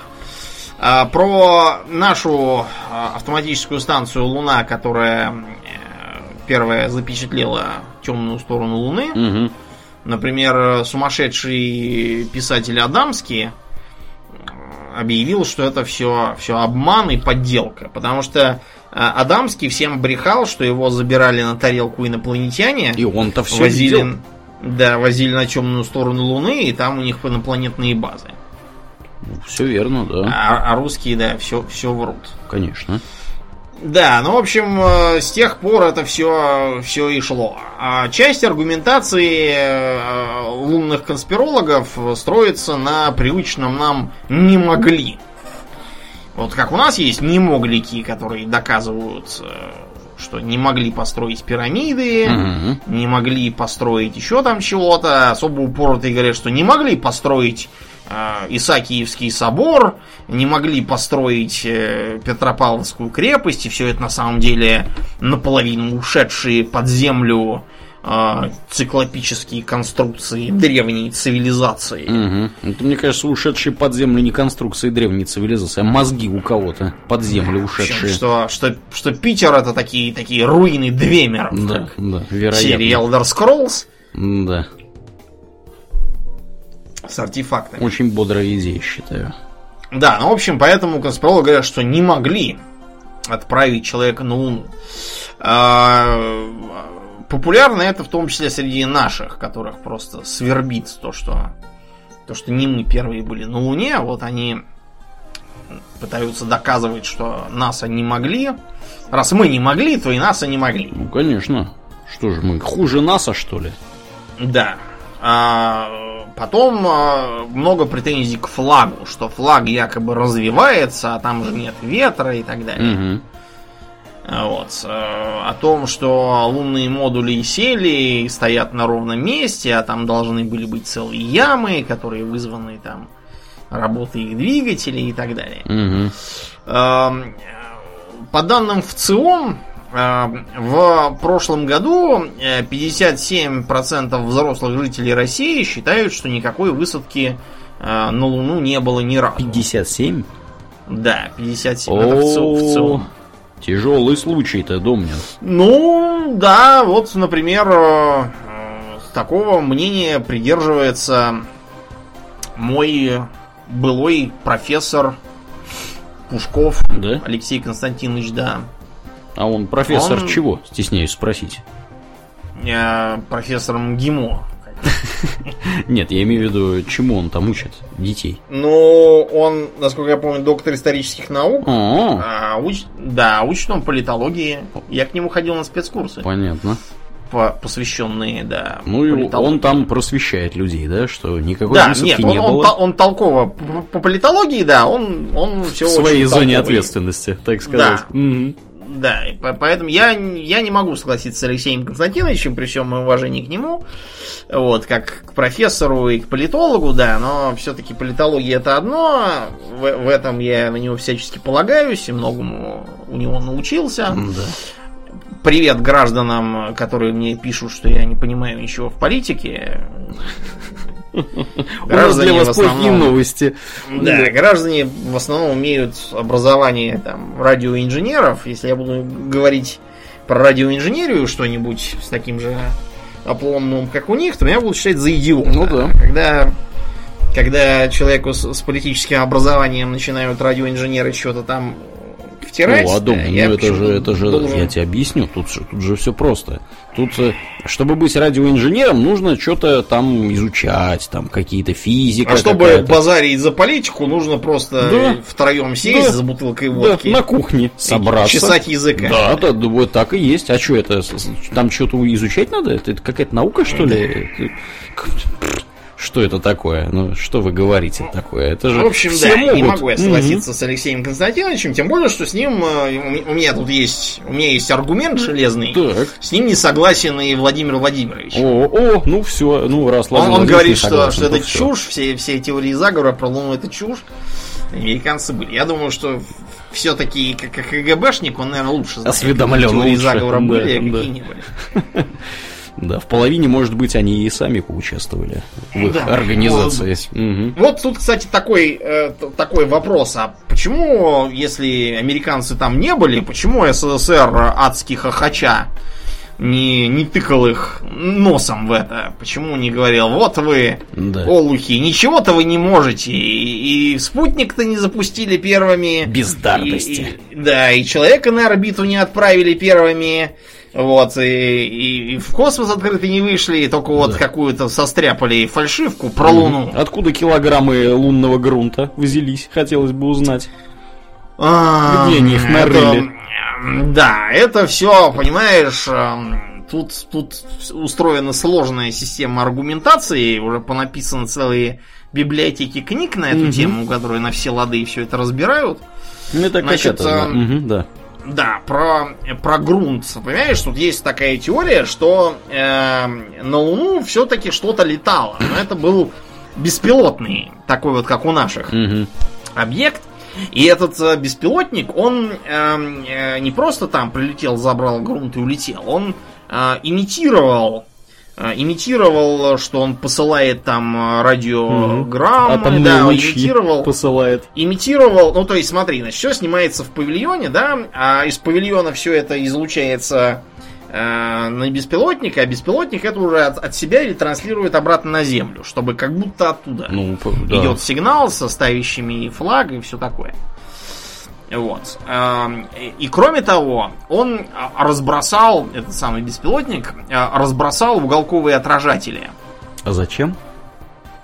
Ну, потому что если мы сейчас с Земли по- пос- Лазером. посмотрим в телескоп, да, посветим, ну, не обязательно даже светить, можно просто посмотреть, Мгм. если, если Луна, э, так сказать, достаточно полная, посмотреть на море спокойствия, то мы можем в достаточно хороший телескоп увидеть эти самые уголковые отражатели, которые они там поставили, Мгм. для того, чтобы вести научную работу, видимо, там определять углы отражения. Ну, это да, от думаю, Солнца. ну, это вот, кто смотрел теорию Большого Взрыва, они там как раз, э, по-моему, в середине четвертого сезона или какого, этим и занимались. Они лазером светили э, на зеркало и замеряли, сколько там свет проходит. Ну вот, мгм. да, да, да. Да. А, таким образом, отрицать, что уголковые отражатели там как бы есть, довольно нелепо. Ну, Хотя там есть, отдельные, да. Отдельные дебилы, конечно, будут это тоже отрицать. Да. Но э, козырь в рукаве, что это все разбросало беспилотный модуль, а людей туда не решились посылать. Мгм. Вот, потому что им не удалось создать нормальный пилотируемый корабль. И пришлось вот такой вот отправлять. Криворукие там у них в Да, НАСА работают, какие-то вот очевидно. были, да, криворуки, и им пришлось вот притворяться, что вот все это были. Мгм. Слабость версии в том, понимаете, что э, тут должна быть э, целая секретная программа, которая должна э, создавать этот самый загадочный автомат. Мгм. И где все Потому эти люди, что- хотелось бы понять. Да, это же как бы сотни и тысячи людей. По-любому кто-нибудь из них взболтнет что-нибудь. По-любому кто-то из них на самом деле э, Борис Петровский какой-нибудь там, Мгм. вот, на самом-то деле был бы, и все бы слил известно куда. Да. Оказались бы там какие-нибудь Большой фанат. Рашидов и Петров. Да, да. Большой, ба- Очередные. большой фанат был бы коммунистической, так сказать, партии. Вот, и Да, все бы передал. уже внедренные были, которые, которые ходят в бейсболке, расцвеченные звездно-полосатые цвета, Мгм. играют в американский футбол, э, запускают фейерверки на 4 июля, Да. а дома-то у них в сейфе бутылка столичной. И портрет Сталина. Да. Иначе. Да. Да, прекрасно. Так что очень странно, что тоталитарный режим про все это не пронюхал, раз они там секретную целую программу устроили. То есть понятно, что у нас тоже были секретные программы. Например, э, про, то, что у нас была какая-то лунная программа, у нас никто не знал.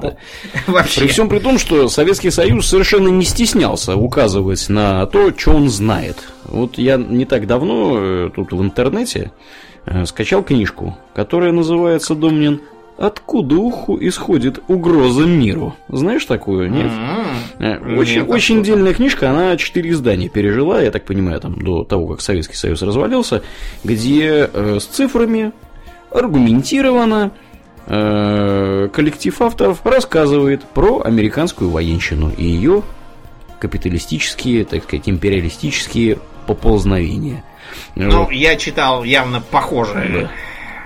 Так, такого было много. Да. Ну, в общем, короче, я просто это, я вот у меня сейчас да. страни... случайная страница открыта, тут цифрами они сыплют.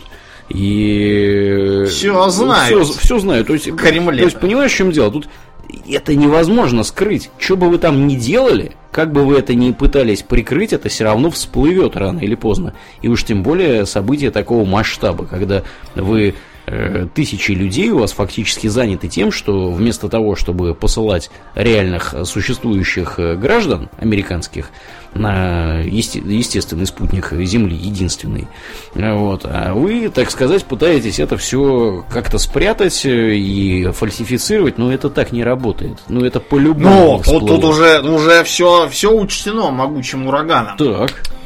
То есть э, вопрос, чего это Советский Союз э, сказал, да, действительно, летали на Луну, мы подтверждаем по, по своим, так сказать, каналам. Угу. Тут могут быть следующие причины. Первое, СССР слишком долго тупил, тормозил и не мог понять, что там такое происходит. И потом такой, а, да, да и ну их тогда. Это уже все равно было три года назад, и никто этого не помнит. Ребят, это так работает сейчас, когда через две недели никто ничего уже не помнит, чего нет в соцсетях. Да. Тогда все было немножко по-другому. Когда лента, лента в Твиттере у вас промоталась. Да, тогда ни ленты, ни Твиттера, ни слов таких не было. Все все помнили очень хорошо. Угу. Поэтому это явное, явное переложение уже изменившегося мышления современно. Второе. А, СССР а, так сказать, замолчание, что вот сейчас-то мы про вас все расскажем, а ну-ка, ну-ка, давайте нам, давайте нам поставки пшеницы, там, ножик Буша и что-то там угу, еще. Да. И, и еще газ, газ мы будем то есть качать в Европу. Все, все то, что у нас тут, так сказать, отсутствует или, или присутствует, мы будем, так сказать, использовать. Да. Да. Эм, и отдельные авторы доходят до такого маразма, что а советское руководство было подкуплено личными подарками из США. Э, авторы, которые это пишут, они просто э, мыслят в парадигме, знаете, вот, вот как бы Америка, вот, э, вот банановая какая-то там республика, вот, в которой Эль Президент получил в подарок золотой лимузин, и после этого встает в любую из позиций, упомянутых в Камасутре. Да. Вот. А то, что СССР выглядел немножко не так, работал немножко не так, и представить себе такие прямо э, подарки, которые было бы можно подарить там Брежневу, допустим. Вот что такое можно было подарить бы Брежневу? Я не представляю что, себе. Что, что, чего у него не было? Это он сам бы, знаешь, мог подарить такое, чего у американцев нет. Какой-нибудь там малахитовый стол там или... Да уж. Да, что-нибудь такое. Mm-hmm. Это скорее наоборот бы работало. Но это просто авторы не понимают э, Советского Союза и что там было. А Вариант еще, мне номер... кажется, многие по себе судят, когда такие ну, делают мощные заявления, что там всех да, подкупили. Тут... Вот, э, да. Ну, да, что это, да, когда, когда идут разговоры про тоталитарный режим, я вот иногда, э, как, когда с, с брызгами слюней люди живописуют ужасы, у меня такое ощущение, что просто они мыслят из того, что бы они делали, если бы они были во главе тоталитарного режима. Таких бы делов наделали. Да, я подозреваю, что это они просто из, своих соображений исходят. Значит, или более хитрый вариант.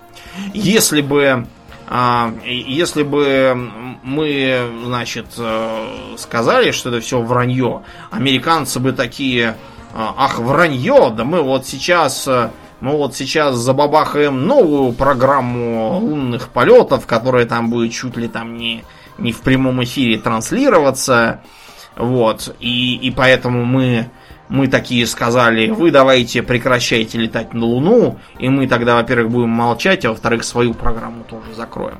Это какая-то очень хитрая схема. Что-то я логики смысл, вообще не увидел. Смысл которой от меня лично ускользает. Да, от меня тоже. Что-то что... как-то слишком, мне кажется, люди перемудрили, когда придумывали это. Да, ну и, и наконец, э, самое, самое, мне кажется, бронебойный аргумент. Угу который объясняет, почему СССР ничего не сказал про подлый обман американцев. Да.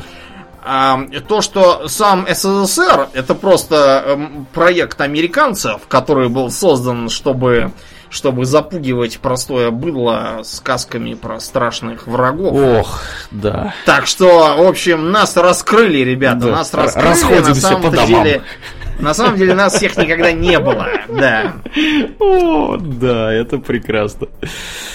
Это прекрасно. Какие же тупорылые иллюзии существуют на этой планете. Да. Поразительно. А, ско- сколь-нибудь э, научные аргументы, просто чтобы не создавалось впечатление, нам будут писать, вот, вы не сказали про то, вы только идиотов все время Да, да, цитируете. да вы сами А наверняка цитируете. идиоты тоже. Э, Давайте цитировать умных, хорошо, зачем идиотов. Значит, э, умный аргумент номер один. Тот самый флаг, который треплет ветер. Мгм. Э, Дураку понятно, что никакого ветра на Луне нет и быть не может. Ну, логично, да. Поэтому надо предположить, что это все ветер в Невадской пустыне или там в павильоне в Голливуде, где все это снимал Кубрик. А Для справки, Кубрик боялся летать. И снимал он все в Британии. Так что никакой Голливуд его, боюсь, было бы не загнать даже на, на такие съемки. Ни за какие деньги. Да. Да, Кубрик был человек странный. Ну, тебе Так же вот, сразу, Домнин, возразят, что он мог воспользоваться кораблем и переплыть Атлантику. Аргумент, аргумент, он мог бы, да, действительно, на как- какой-нибудь кораблик сесть Мгм. и с комфортом, там, с бассейном, Да, за с недельку. танцзалом, да, за недельку до путь, да. Ну, ладно, хорошо, предположим, этот, этот аргумент принимается. Аргумент про то, что это якобы ветер его колышет, он не выдерживает э, никакой критики, просто потому что колышет его не ветер, а колышет его так называемые затухающие колебания. Э, Отсутствие атмосферы влияет не только на отсутствие ветра, но и на то, что э, дрожь на всяких там мягких предметах, типа вот там флагов, занавесок и тому подобного, она очень долго успокаивается. Ну да. Потому что ей ничто не мешает. Вот у нас, если мы, допустим, пихнем занавеску, то она раз качнется, два качнется и перестанет. Мгм. Потому что воздух А это трется об нее. Да, да, потому что у нас довольно густая атмосфера в этом смысле. А на Луне, если бы мы пихнули занавеску, то она бы болталась довольно долго. Да. Ну, если кто-то вдруг слабо себе представляет устройство флага, который там оставлен, мы авторитетно сообщаем, что у флага у этого вообще-то там есть как бы держалка такая сверху. Сверху, Да. да. Чтобы флаг Там этот тут же не сложился вокруг, так сказать, своей Да. вот этой вот палочки, да, на которую он, собственно, надет. Вот. И как бы, чтобы он в раскрытом состоянии находился. Ну и То естественно. есть, де-факто, флаг это действительно занавеска и Да. есть. Ну и, естественно, достаточно один раз ее пальцем ткнуть, как она будет трястись. И трястись она будет так очень долго, пока, так сказать, не остановится. Вот как раз по описанной Домнином За счет причине. слабой, слабой гравитации. Да. На Луне к тому Да, же, да. да. Так что трепаться она будет долго. Следующий умный аргумент. А, то, что э, засветится фотопленка, с которой они полетят. Потому что они же полетят не просто так, через пояса Ван Аллена, Мгм. Где радиация это жарит. Конечно. И, соответственно, людей, во-первых, здорово облучит. Да. А, во-вторых, прожарит пленку в фотоаппаратах и ничего у них не должно получиться. А Но- Знающим людям, точнее не знающим людям, которые слабо себе представляют, как вообще пленочные фотоаппараты устроены, мы авторитетно сообщаем, что вообще говоря, э, как бы если вы в аэропорту находитесь, и у вас вдруг какая-то пленочная камера оказалась, Да. вообще-то рекомендуется через рентгеновскую машину проносить все вот эти пленки, а не в аппарат МРТ это все запихивать. Потому что ходят слухи, что если запихнуть все в аппарат МРТ, у вас там пленочка испортится. А если вы Да, но- да, с собой проносите через рентгеновскую машину, там, я так понимаю, что все нормально. Ну, да, я не знаю, вот сейчас, сейчас какие-то энтузиасты, наверное, пленки есть, но это такая, знаете, уже уходящая. Мгм. Я, я пленку в последний раз держал, не знаю, лет 20 назад. Мне, Я у меня тоже. был фотоаппарат, который, так сказать, позволял снимать на пленку. Я даже снимал на эту пленку. Более того, у меня два было фотоаппарата таких. Один был зарубежный. И... Видите, как богато жил Аурлиен. У него тут и фотоаппараты зарубежные, Да, да, дорого, и богато. замшевые. Да, не, вот И вот это- портсигары вот часы. вот этого, к сожалению, не было. Не, у меня, Вот, ну, помню, да, я что- правда и не стремился. Помню, что пленку эту проявляли, даже там что-то выходило из этого дела, да. Так что да. Ну, это очень давно Пленка, да. Есть даже фотки, где мы с тобой, да, это все, видимо, как раз... С фотоаппаратом? Да. Да, да, да. Ну да, А, да, да, это очень, очень давно было. Очень да, и серьезно, лет 20 назад было, как минимум. Да, ну мы там совсем маленькие еще. Да. Младше, чем мои братья намного. Ну, значит, как, да. мой, как мой сын мы там. Ну, не, То есть это и было, это и было 20, лет назад, я тебе и говорю. Да. Как минимум. Мгм. Так что, да, это все, конечно, бывает, что засветится, но вообще-то вопрос э, с засветкой, он поднимался еще, когда мы Луну 3 посылали. Что действительно полетит, там все засветится, и никаких фоток не получится. Ничего, Все все получилось. прекрасно получилось. Ну, ну. Почему, почему Луны 3 получилось, а у Аполлона 11 не получилось? Ох, я не знаю. Ну, Нормально наверное, опять же, руки у кого-то там росли не оттуда. Вот. Ну, не знаю, я подозреваю, что никакой опасности для пленки он, скорее всего, не несет. Я подозреваю, что там не дураки просто сидели, и это было Да, одним из первых, наверное. что они починили. Ну и кроме Да. того, про пояса Ван Аллена прекрасно знали в НАСА, поэтому э, Аполлоны все специально сделали так, чтобы радиацию не пропускать. Да. А, да, специально там устроили толщину, глубину и Конечно, тому там же люди есть- сидеть будут. Как вы? Вы Да. что, в радиацию их пихаете? Там есть вообще-то у НАСА э, вполне себе установленные нормы, сколько может э, астронавт за всю свою творческую деятельность э, накопить, э, собственно, этого самого радиационного излучения. И эти нормы очень небольшие, скажем прямо. То есть люди там защищены всегда достаточно серьезно. Вот. Э, Никто там не собирается никого посылать, не приведи господи, там эти люди Наверное, получат нет. до- дозу облучения, та- да еще такую, что что-нибудь с ними произойдет. Это ж позорище Да. будет невероятное, не оберешься стыда. Да. Конечно. Так что да, это какие-то сомнительные очень. Поэтому, да, американцы летали, американцы бывали. На этом, я думаю, обсуждение этого вопроса можно закрыть и перейти к заключающей части Да. А, нашего, нашего рассказа о том, а, что дальше-то будем делать. Хороший вопрос. Да, потому что э, в 60-е годы э, люди экстраполировали скорость э, технического прогресса в космонавтике. Вот, и если посмотреть тогдашние фильмы, там какой-то, я помню, советский какой-то фильмец черно-белый, там какой-то дедушка вещал, что через там 20 или сколько-то там лет люди будут летать в космос по профсоюзным путевкам. Как бабушка твоя, да? По профсоюзным Да. путевкам. К сожалению, да, по профсоюзным путевкам сейчас э, трудно не только в космос полететь, а хотя бы в Анапу. Да. Вот моя бабушка летает, потому что ей 80 лет уже завтра будет. Мы, кстати, собираемся это крупно отметить все вместе. Да, мы собираемся завтра это отмечать. Да, ну и как, Вот, как ну, вы, возможно, уже догадались, мы это записываем не в субботу. Да. Да, мы планируем оторваться на вечеринке у бабушки. Так вот, да, по профсоюзным путевкам мы в космос не летаем, и даже космический туризм в том виде, в каком он есть сейчас, он выглядит скорее грустно, чем интересно.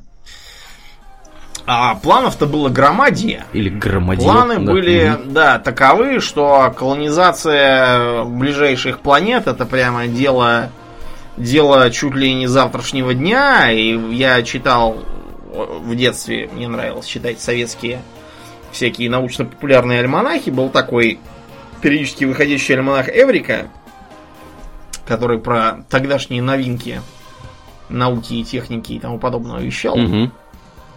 Он, знаешь, вот его даже сейчас приятно читать, потому что он такой, знаете, оптимистичный такой вот. Из 70-х годов такой. Там, там не знают еще ничего ни про, ни про бинарные опционы, ни про Азину три топора. Вот. Ни про не про Солсберецкий собор, в общем, Да, там да. все прекрасно. 123 метра высота шпиля. Как сейчас помню. Слушай, они же там третьего мужика еще нашли какого-то.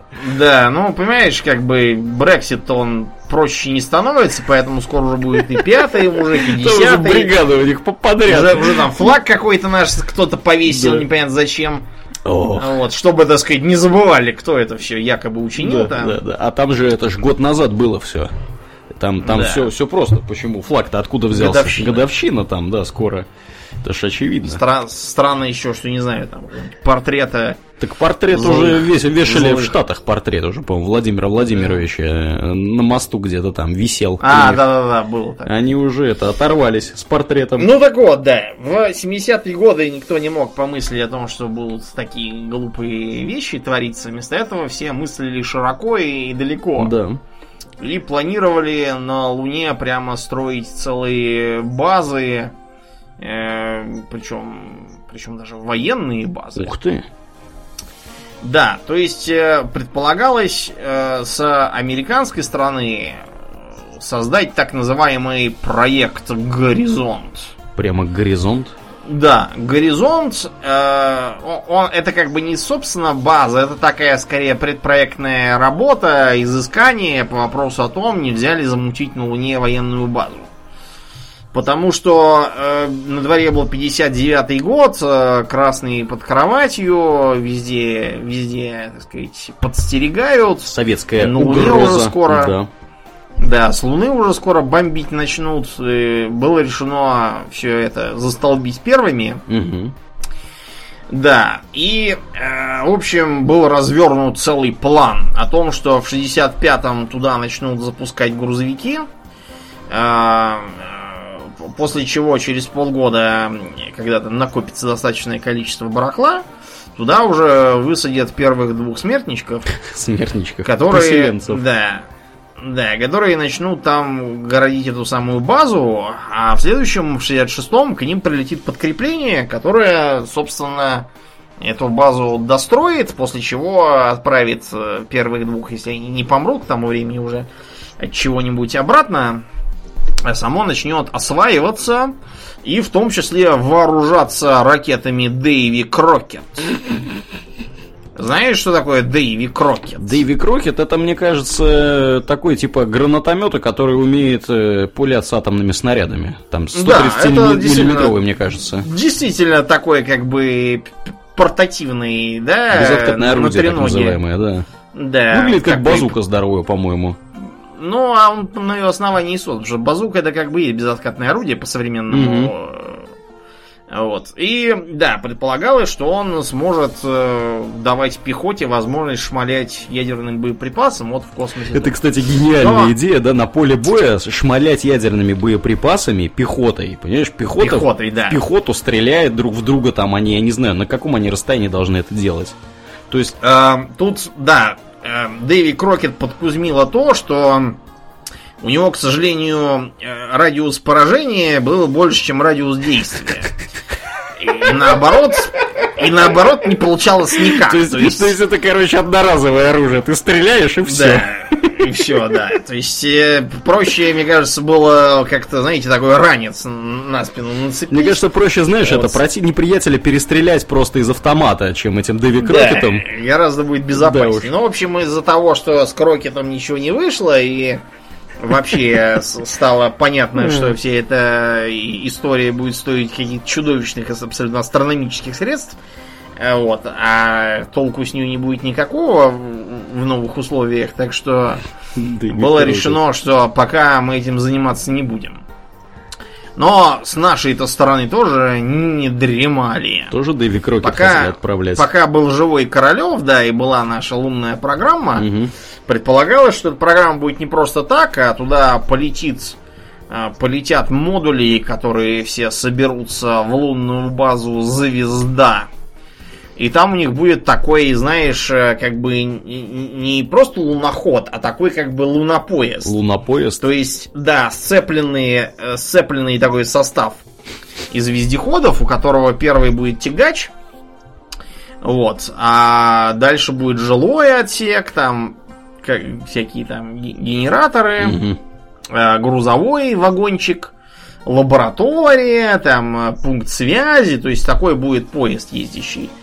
Вот и пока, пока база еще не будет э, устаканена, вот поезд будет ездить, там вести работу, искать, где ее ставить и так далее. Вот, предполагалось, что как-то так должна выглядеть э, оконцовка нашей лунной программы, но э, когда, да, когда, во-первых, сама лунная программа забуксовала, а во-вторых, э, оказалось, что все это будет стоить э, 50 миллиардов советских рублей. Неплохо. Да, ну вы помните, да, что как бы за- зарплата рабочего 200 рублей в месяц, там, 50 миллиардов. бутылка, бутылка водки, сколько там было, рубль с чем Отец твой помнит хорошо. Да. Можем его спросить. Рубль, рубль его спросить. 35, наверняка. Наверное, как- как-то так, да, все это стоило. Э, В общем, вы поняли. Да уж.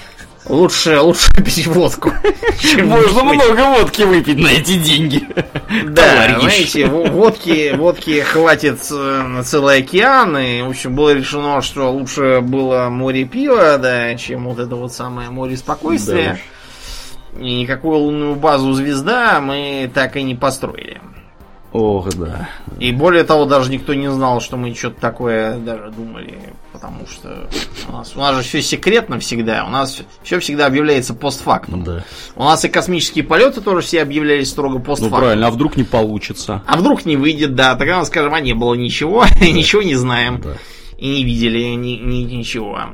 А То, что видели вы, было парадом планет. Да. Исключительно редким природным явлением. Да. Пожалуйста, распишитесь в том, что вы с этим согласны. Я тут это, знаешь, э, читал недавно про какую-то норвежскую, там, не помню, то ли спиральный инцидент, то ли еще какой-то. В общем, представляешь себе, жители Норвегии, северной ее половины, в 2014 году, если мне не изменяет память, внезапно обнаружили в небе, что у них там что-то такое спиральное светится. То есть, представляешь, Мгм. короче, вот такой спиральный какой-то след остается от этого всего дела. И что это такое, непонятно. Выглядит жутко. Я видел фотки. Выглядит прям, прям очень жутко. Э, И что ты думаешь, это было? Не знаю, метеоритный дождь, что, Нет, что еще? Нет, это, это булава стреляла. А, ну Ну, что всё. Тоталитарный режим виноват. Да, да, да, да, именно так. Там что-то не так пошло, я так припоминаю. Это одно было из, испытаний, когда... Спиралью полетела. Да, она как-то, она как-то это полетела не так, как должна была, и, в общем, да. Получилось. И хотя Америку немного жаль, лучше, конечно, впереди. Выглядело красиво, скажем прямо. Вы- жи- выглядит жутковато, но красиво. Да. Понятно. Да, так что да, да.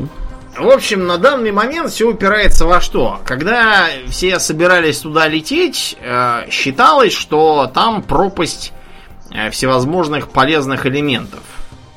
Э, в частности, уже упоминавшихся легких. Но легких там мало, поэтому устраивать там безбедное существование автономное пока непонятно как. В теории, в теории, там полным-полно гелия-3. Да. Ценнейшего. Каковой гелий-3, да, стоит довольно дорого у нас тут на Земле. В народном хозяйстве. Да, в народном хозяйстве заряжают за литр, по-моему, целых полторы тысячи баксов. Да ладно, ничего себе. Да, порядочно заряжают, так что там, если, если этот гелий весь э, лопатами там покидать или чем его там добывают, Мгм. то получатся какие-то астрономические бабки в 500 бюджетов США современных, и это по, по скромным подсчетам. Но понимаете, в чем дело? Эм, стоит он столько, потому что его нету. Э, И используется он в разработках термоядерных реакторов, там ядерного синтеза и тому Каких-то подобное. медицинских Поскольку штуках наверняка. никакого ядерного синтеза у нас пока что нету де-факто, и неизвестно, когда он будет. Такой, чтобы можно было им управлять и извлекать из него какую-то пользу, а не только бюджеты. А потом... Поэтому да. и гелия-3 нам на самом деле столько-то и не нужно. Потом, знаешь что? Как понадобится, и полетит. Мне кажется, не получилось бы как э, с э, южноамериканским серебром, которое в Европе в больших да, количествах революцию цен учинила. Оказалось, да, и внезапно э, дикая инфляция возникла, потому что никто не знал, что происходит. Никогда такого не было. Потому что, И экономика была, В да, Европе очень. долгое время, если кто-то вдруг не в курсе, откуда вообще брали серебро? Серебро можно было либо нарыть э, где-нибудь э, в, га- в горах Баварии, э, в- Или в- Чехии, или Чехии, да, как вариант, либо нигде. Либо у арабов купить его, или у иранцев. То есть все серебро, которое в Европу поступало во время средневековья, оно поступало в основном из арабского мира, скажем прямо, или, или соответственно, от иранцев, да, там через, я не знаю, через Каспийское море, вот, всякие бородатые ребята ездили тут через наши земли, вот, 11-12 век, расцвет кладов, все дела. Вот. А как только серебро внезапно стало поступать из э, заокеанских колоний, внезапно оказалось, что и монеты даже не надо разбавлять mm-hmm. там другими металлами, потому что они и так ничего да. не стоят. Уже у нас этого серебра тут попой да, кушает. Да, да, вот именно. Так что, Более угу. того, на основании эйфории было, например, э, была вот названа страна Аргентина, да, Аргентина, которая находится, да, на реке Ла-Плата. Угу. И Аргентина, значит, серебряная, и Ла-Плата, значит, серебряная. Да. А никакого серебра, кстати, нету и не было никогда. Погорячились они и, с названием. И в реке тоже нет. Да. Это просто, просто уже, знаете, как-то так... Желаемое за В Южной Америке уже как-то плывем, так, э, тут гора серебряная, вот этот лес будет серебряный, э, вот это серебряное болото, а он то серебряные поля. По, люб... по любасу где-нибудь найдется, да, точно, точно. Да, в общем, непонятно, да, что с этим гелием 3 делать дальше. А вот зато проблемы совершенно понятные. Во-первых, э, автономную базу там построить пока вот гарантированно нельзя. То есть у нас нет такой уверенности, что там можно будет ее поддерживать без того, чтобы какой-нибудь там очередной протон там не упал э, в море, и все бы там не остались без снабжения. Да, без снабжения не перемерли.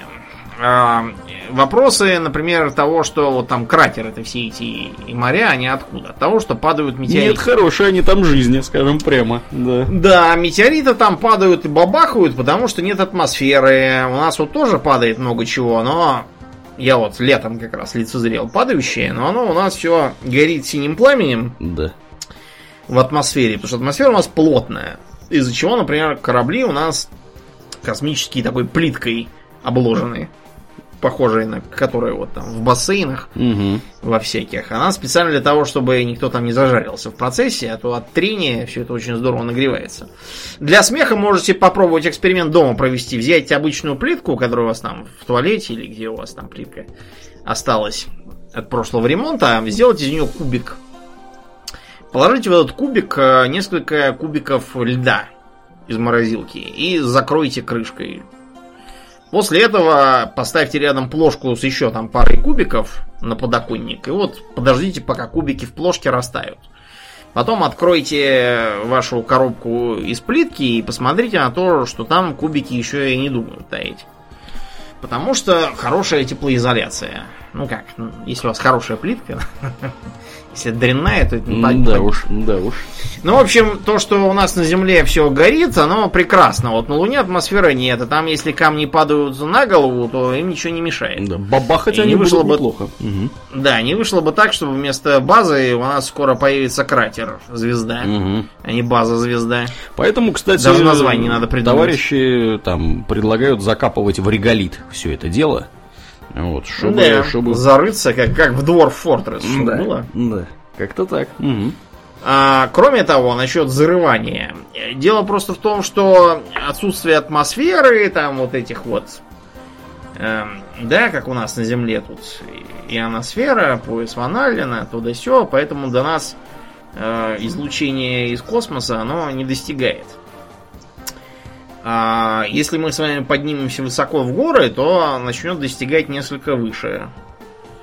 А если мы с вами будем часто летать на самолете, как я вот, например, то тоже будет достигать больше. Те, кто постоянно летает, те имеют несколько большее потребление радиации, чем Ну да. Ничего особенного оно, конечно, не дает, но просто как факт. Так ну, вот, это на уровне, да, конспирологических это... теорий, что если вы часто летаете самолетами, у вас рак чаще будет. На самом ну, деле, я думаю, что там в пределах статистической погрешности, потому что не, не настолько там да. большие дозы радиации в этом самолете. К тому же это все, понимаешь, из, из, из рассуждения того, что если вы много летаете, у вас денег тоже, наверное, есть. Угу. И вы, наверное, из более-менее образованных людей. Потому что если вы какой-нибудь там Казапас из Перу, то вряд ли у вас будет летать. Так это же как раз плохо для товарищей, которые утверждают про рак, потому что более образованные люди имеют нехорошую тенденцию жить дольше да. и здоровее. Как это так? Ну, они mm имеют еще тенденцию обследоваться у врачей да, регулярно, да. поэтому рак выявляется. Да. Они, они помирать от цирроза раньше, чем этот рак у них вообще найдут. Да уж, да уж. Э, так вот, факт того, что на Луне, на Луне статистические погрешности, к сожалению, будут работать против нас, потому что, э, во-первых, там э, жесткое излучение нас настигает. Мгм. И те, кто разгуливает вне защитных куполов, которые, разумеется, надо будет специально строить так, чтобы на это излучение задерживали, они э, будут медленно, но верно накапливать э, вредное, вредное воздействие от радиации. Мгм. И предполагается, что там буквально две недели работы уже будут означать необходимость э, в какой-то там дезактивации, терапии и тому подобных делах. А, кроме того, никто не отменял вспышки на Солнце. Это на Земле у нас тут, знаете, все это... Магнитосферой успешно. Все это, да, в основном такие рассказы из газет, типа того, что сегодня там возмущение магнитного поля, метеочувствительные люди должны надеть э, на ногу носок из шерсти, Мгм. э, три раза плюнуть через плечо и постучать по дереву. Это все такое, знаете, шаманство, по- сути, у нас на Земле. А вот на Луне там будет не до шаманства, потому что солнечная вспышка вас очень здорово облучит. И будете потом лысеть, Ну, чахнуть. мне и это уже не грозит, тебе тоже. В общем-то, мы можем лететь смело, не опасаясь. Можем смело облысения. лететь, да. Да, ну, в общем, там все, все непросто, это надо будет э, предвидеть. Так что сейчас а, регулярно озвучиваются всякие немыслимые э, прожекты, что там к 2030-м полетят одни, а к 2050-му другие, и третьи, и Японии, и Индии, и наши тоже что-то там все вещают на эту тему. Мгм. Пока все это на основании разговоров э, и раздумий. Вот э, американцы уже начинают рассуждать о том, что, наверное, посылать людей не надо, а вместо этого пошлем туда аватары. Аватары? Это вот этих Ну, есть синих мужиков? С- си- синих мужиков, Да. да, пошлем. Мгм. Ну, они будут, конечно, выглядеть не как синие мужики, а как ящики на колесах. Вот, но смысл будет примерно такой. То есть, э, вместо того, чтобы посылать туда трех космонавтов, которые один там, допустим, геолог, а другой, допустим, физик, Мгм. какой-нибудь, а третий астроном, мы пошлем туда один ящик на колесах, в который сперва э, по телесвязи влезет, так сказать, э, геолог, а потом физик, а потом астроном, и они будут там с помощью манипуляторов делать свои манипуляции соответствующие, и все будет гораздо дешевле, проще, и физиков не надо никуда гонять. Такая тоже есть мысля. Умно. Ну, умно, да. Ви- Видеоигры, как бы, таким образом, может быть, поиграть на Луне. Сидя дома. Да, никуда не летая лично. Не, никуда не летает. Да. Так что пока что-то наши космические исследования топчутся на месте. Ну, почему они топчутся, понятно. Потому что вся фантастика 20 века, связанная с космосом, она исходила из одной из одного постулата, который, к сожалению, оказался неверным. То, что у нас откуда-то обрушится источник дешевой энергии. Термояд Да. там или еще чего-то. Да, да, который, так сказать, А, да. Недешево. К сожалению, в реальности Да. у нас есть только грязный черный баррель с далекого севера. ну, Ну или с далекого да, юга. или с далекого юга, или из Норвегии, или из далекого моря. Э, Вот. э, Ну, баррель, баррелем, а, например, те же самые немцы, которые как, тут внезапно они выяснили, что атомная энергетика якобы небезопасная. Представляешь себе? Да что Может вы. Вот бахнуть. сюрприз. Вот. А, и что они придумали? Они придумали всю свою атомную, атомную энергетику закрыть. И угадай, чем они сейчас топятся у себя в Германии. На 60%, Углем. на 60% они топятся углем. Очень э, у них там нездоровая Это не атмосфера. секрет, уже все знают. Да, вот. И э, как бы, а кто от этого выиграл, непонятно. Мне кажется, точно не немецкие легкие, которые этот Ну. уголь должны, так сказать, дышать им. Вот. Я тут просто статью недавно читал, где там описывалась книжка, которую написали два мужика. Один из них швед, а второй не помню кто. Так вот, они в пример приводят как раз Швецию, где 40% электроэнергии производится атомной энергетикой, Оставшиеся там сколько-то 40 или 50 процентов гидроэлектроэнергия и что-то там еще какие-то возобновляемые. Я уж не знаю, что там. То есть... Да. Мы про это в после шоу я выскажу uh-huh. одну тоже мысль. Я просто следил за, Творчеством. за событиями да. тоже за протестующей школотой, кстати. Про про, про против атомной энергетики протестовала? Ну, против много какой энергетики. Да. В общем, угу. да, мы давай завершим наш рассказ о Луне тем, что очень интересное небесное тело, еще не все свои открыло секреты, но база с ракетами Дэйвик Рокет нам, к счастью, не грозит. Да, на наше счастье. Будем надеяться, что если когда-то там и будет лунопоезд, вот, это будет сугубо мирный лунопоезд, отправленный, да, с чисто научными целями. С чисто научными, мирными целями. Совершенно, так сказать, ничего плохого не имеющими в виду. Да, ну что, и на этой позитивной ноте мы, наверное, будем действительно бабки э, подбивать и mm-hmm. закругляться. Э, мы напоминаем, дорогие друзья, э, что на нас можно подписаться в Дуна Патреоны. За это выдаются разные плюшки, поэтому приходите и подписывайтесь. На этой неделе мы особенно благодарны э, следующим лицам. Это кто тут у нас, кстати говоря? Александр Балашов, комрад по имени Гоблин, Артем Романов, Артем Тенсин, Юрий Рыбак, а, и некто под ником Элис. Огромное вам, ребята, спасибо за поддержку. Все эти прекрасные люди э, приобщились в той или иной степени к плюшкам Нона Патреона. Мы приглашаем более широкий круг людей также туда приходить и приносить. А, если вы слушаете нас в iTunes, пожалуйста, не поленитесь оценить нас там. А, это здорово помогает подкасту попасть в подкастоприемники к другим людям. Мы недавно, Домнин, там распечатали 500 оценок. На данный момент там 504 аж. Э, ну, имеется в виду российский iTunes, то есть который на русском языке. Мы там в некоторых других тоже присутствуем в количестве не нулевом. Пока нас не забанили. Пока нас не забанили, да. У нас же скоро... За создание атмосферы ненависти. Да. Кому только непонятно. По заказу тоталитарного Кстати, режима. да, очень может быть. У нас же это тут э, выступали сегодня. Глава государства говорил, что надо иметь возможность интернет отключить от всемирной ну, сети да. на всякий пожарный. А вдруг там что случится? Вот. Я не знаю, как мы с Домнин с тобой подкаст будем записывать в этом случае. М- мне это решительно не ясно. То есть придется, видимо, лично нам встречаться где-то. Не переживай. В нейтральной Финляндии будем с тобой встречаться. Я буду туда на самолете прилетать каждый выходной. Вот. И, а ты будешь до Питера и через границу на поезде. Через границу. Через границу. Кричать буду себе. Да, так что, дорогие друзья, кто озабочен судьбой подкаста, приносите деньги, потому что скоро нам потребуется очень много летать. Ну ладно, я ему письмо напишу, объясню, что... Да, что говорить надо, да? Будем по ролям зачитывать.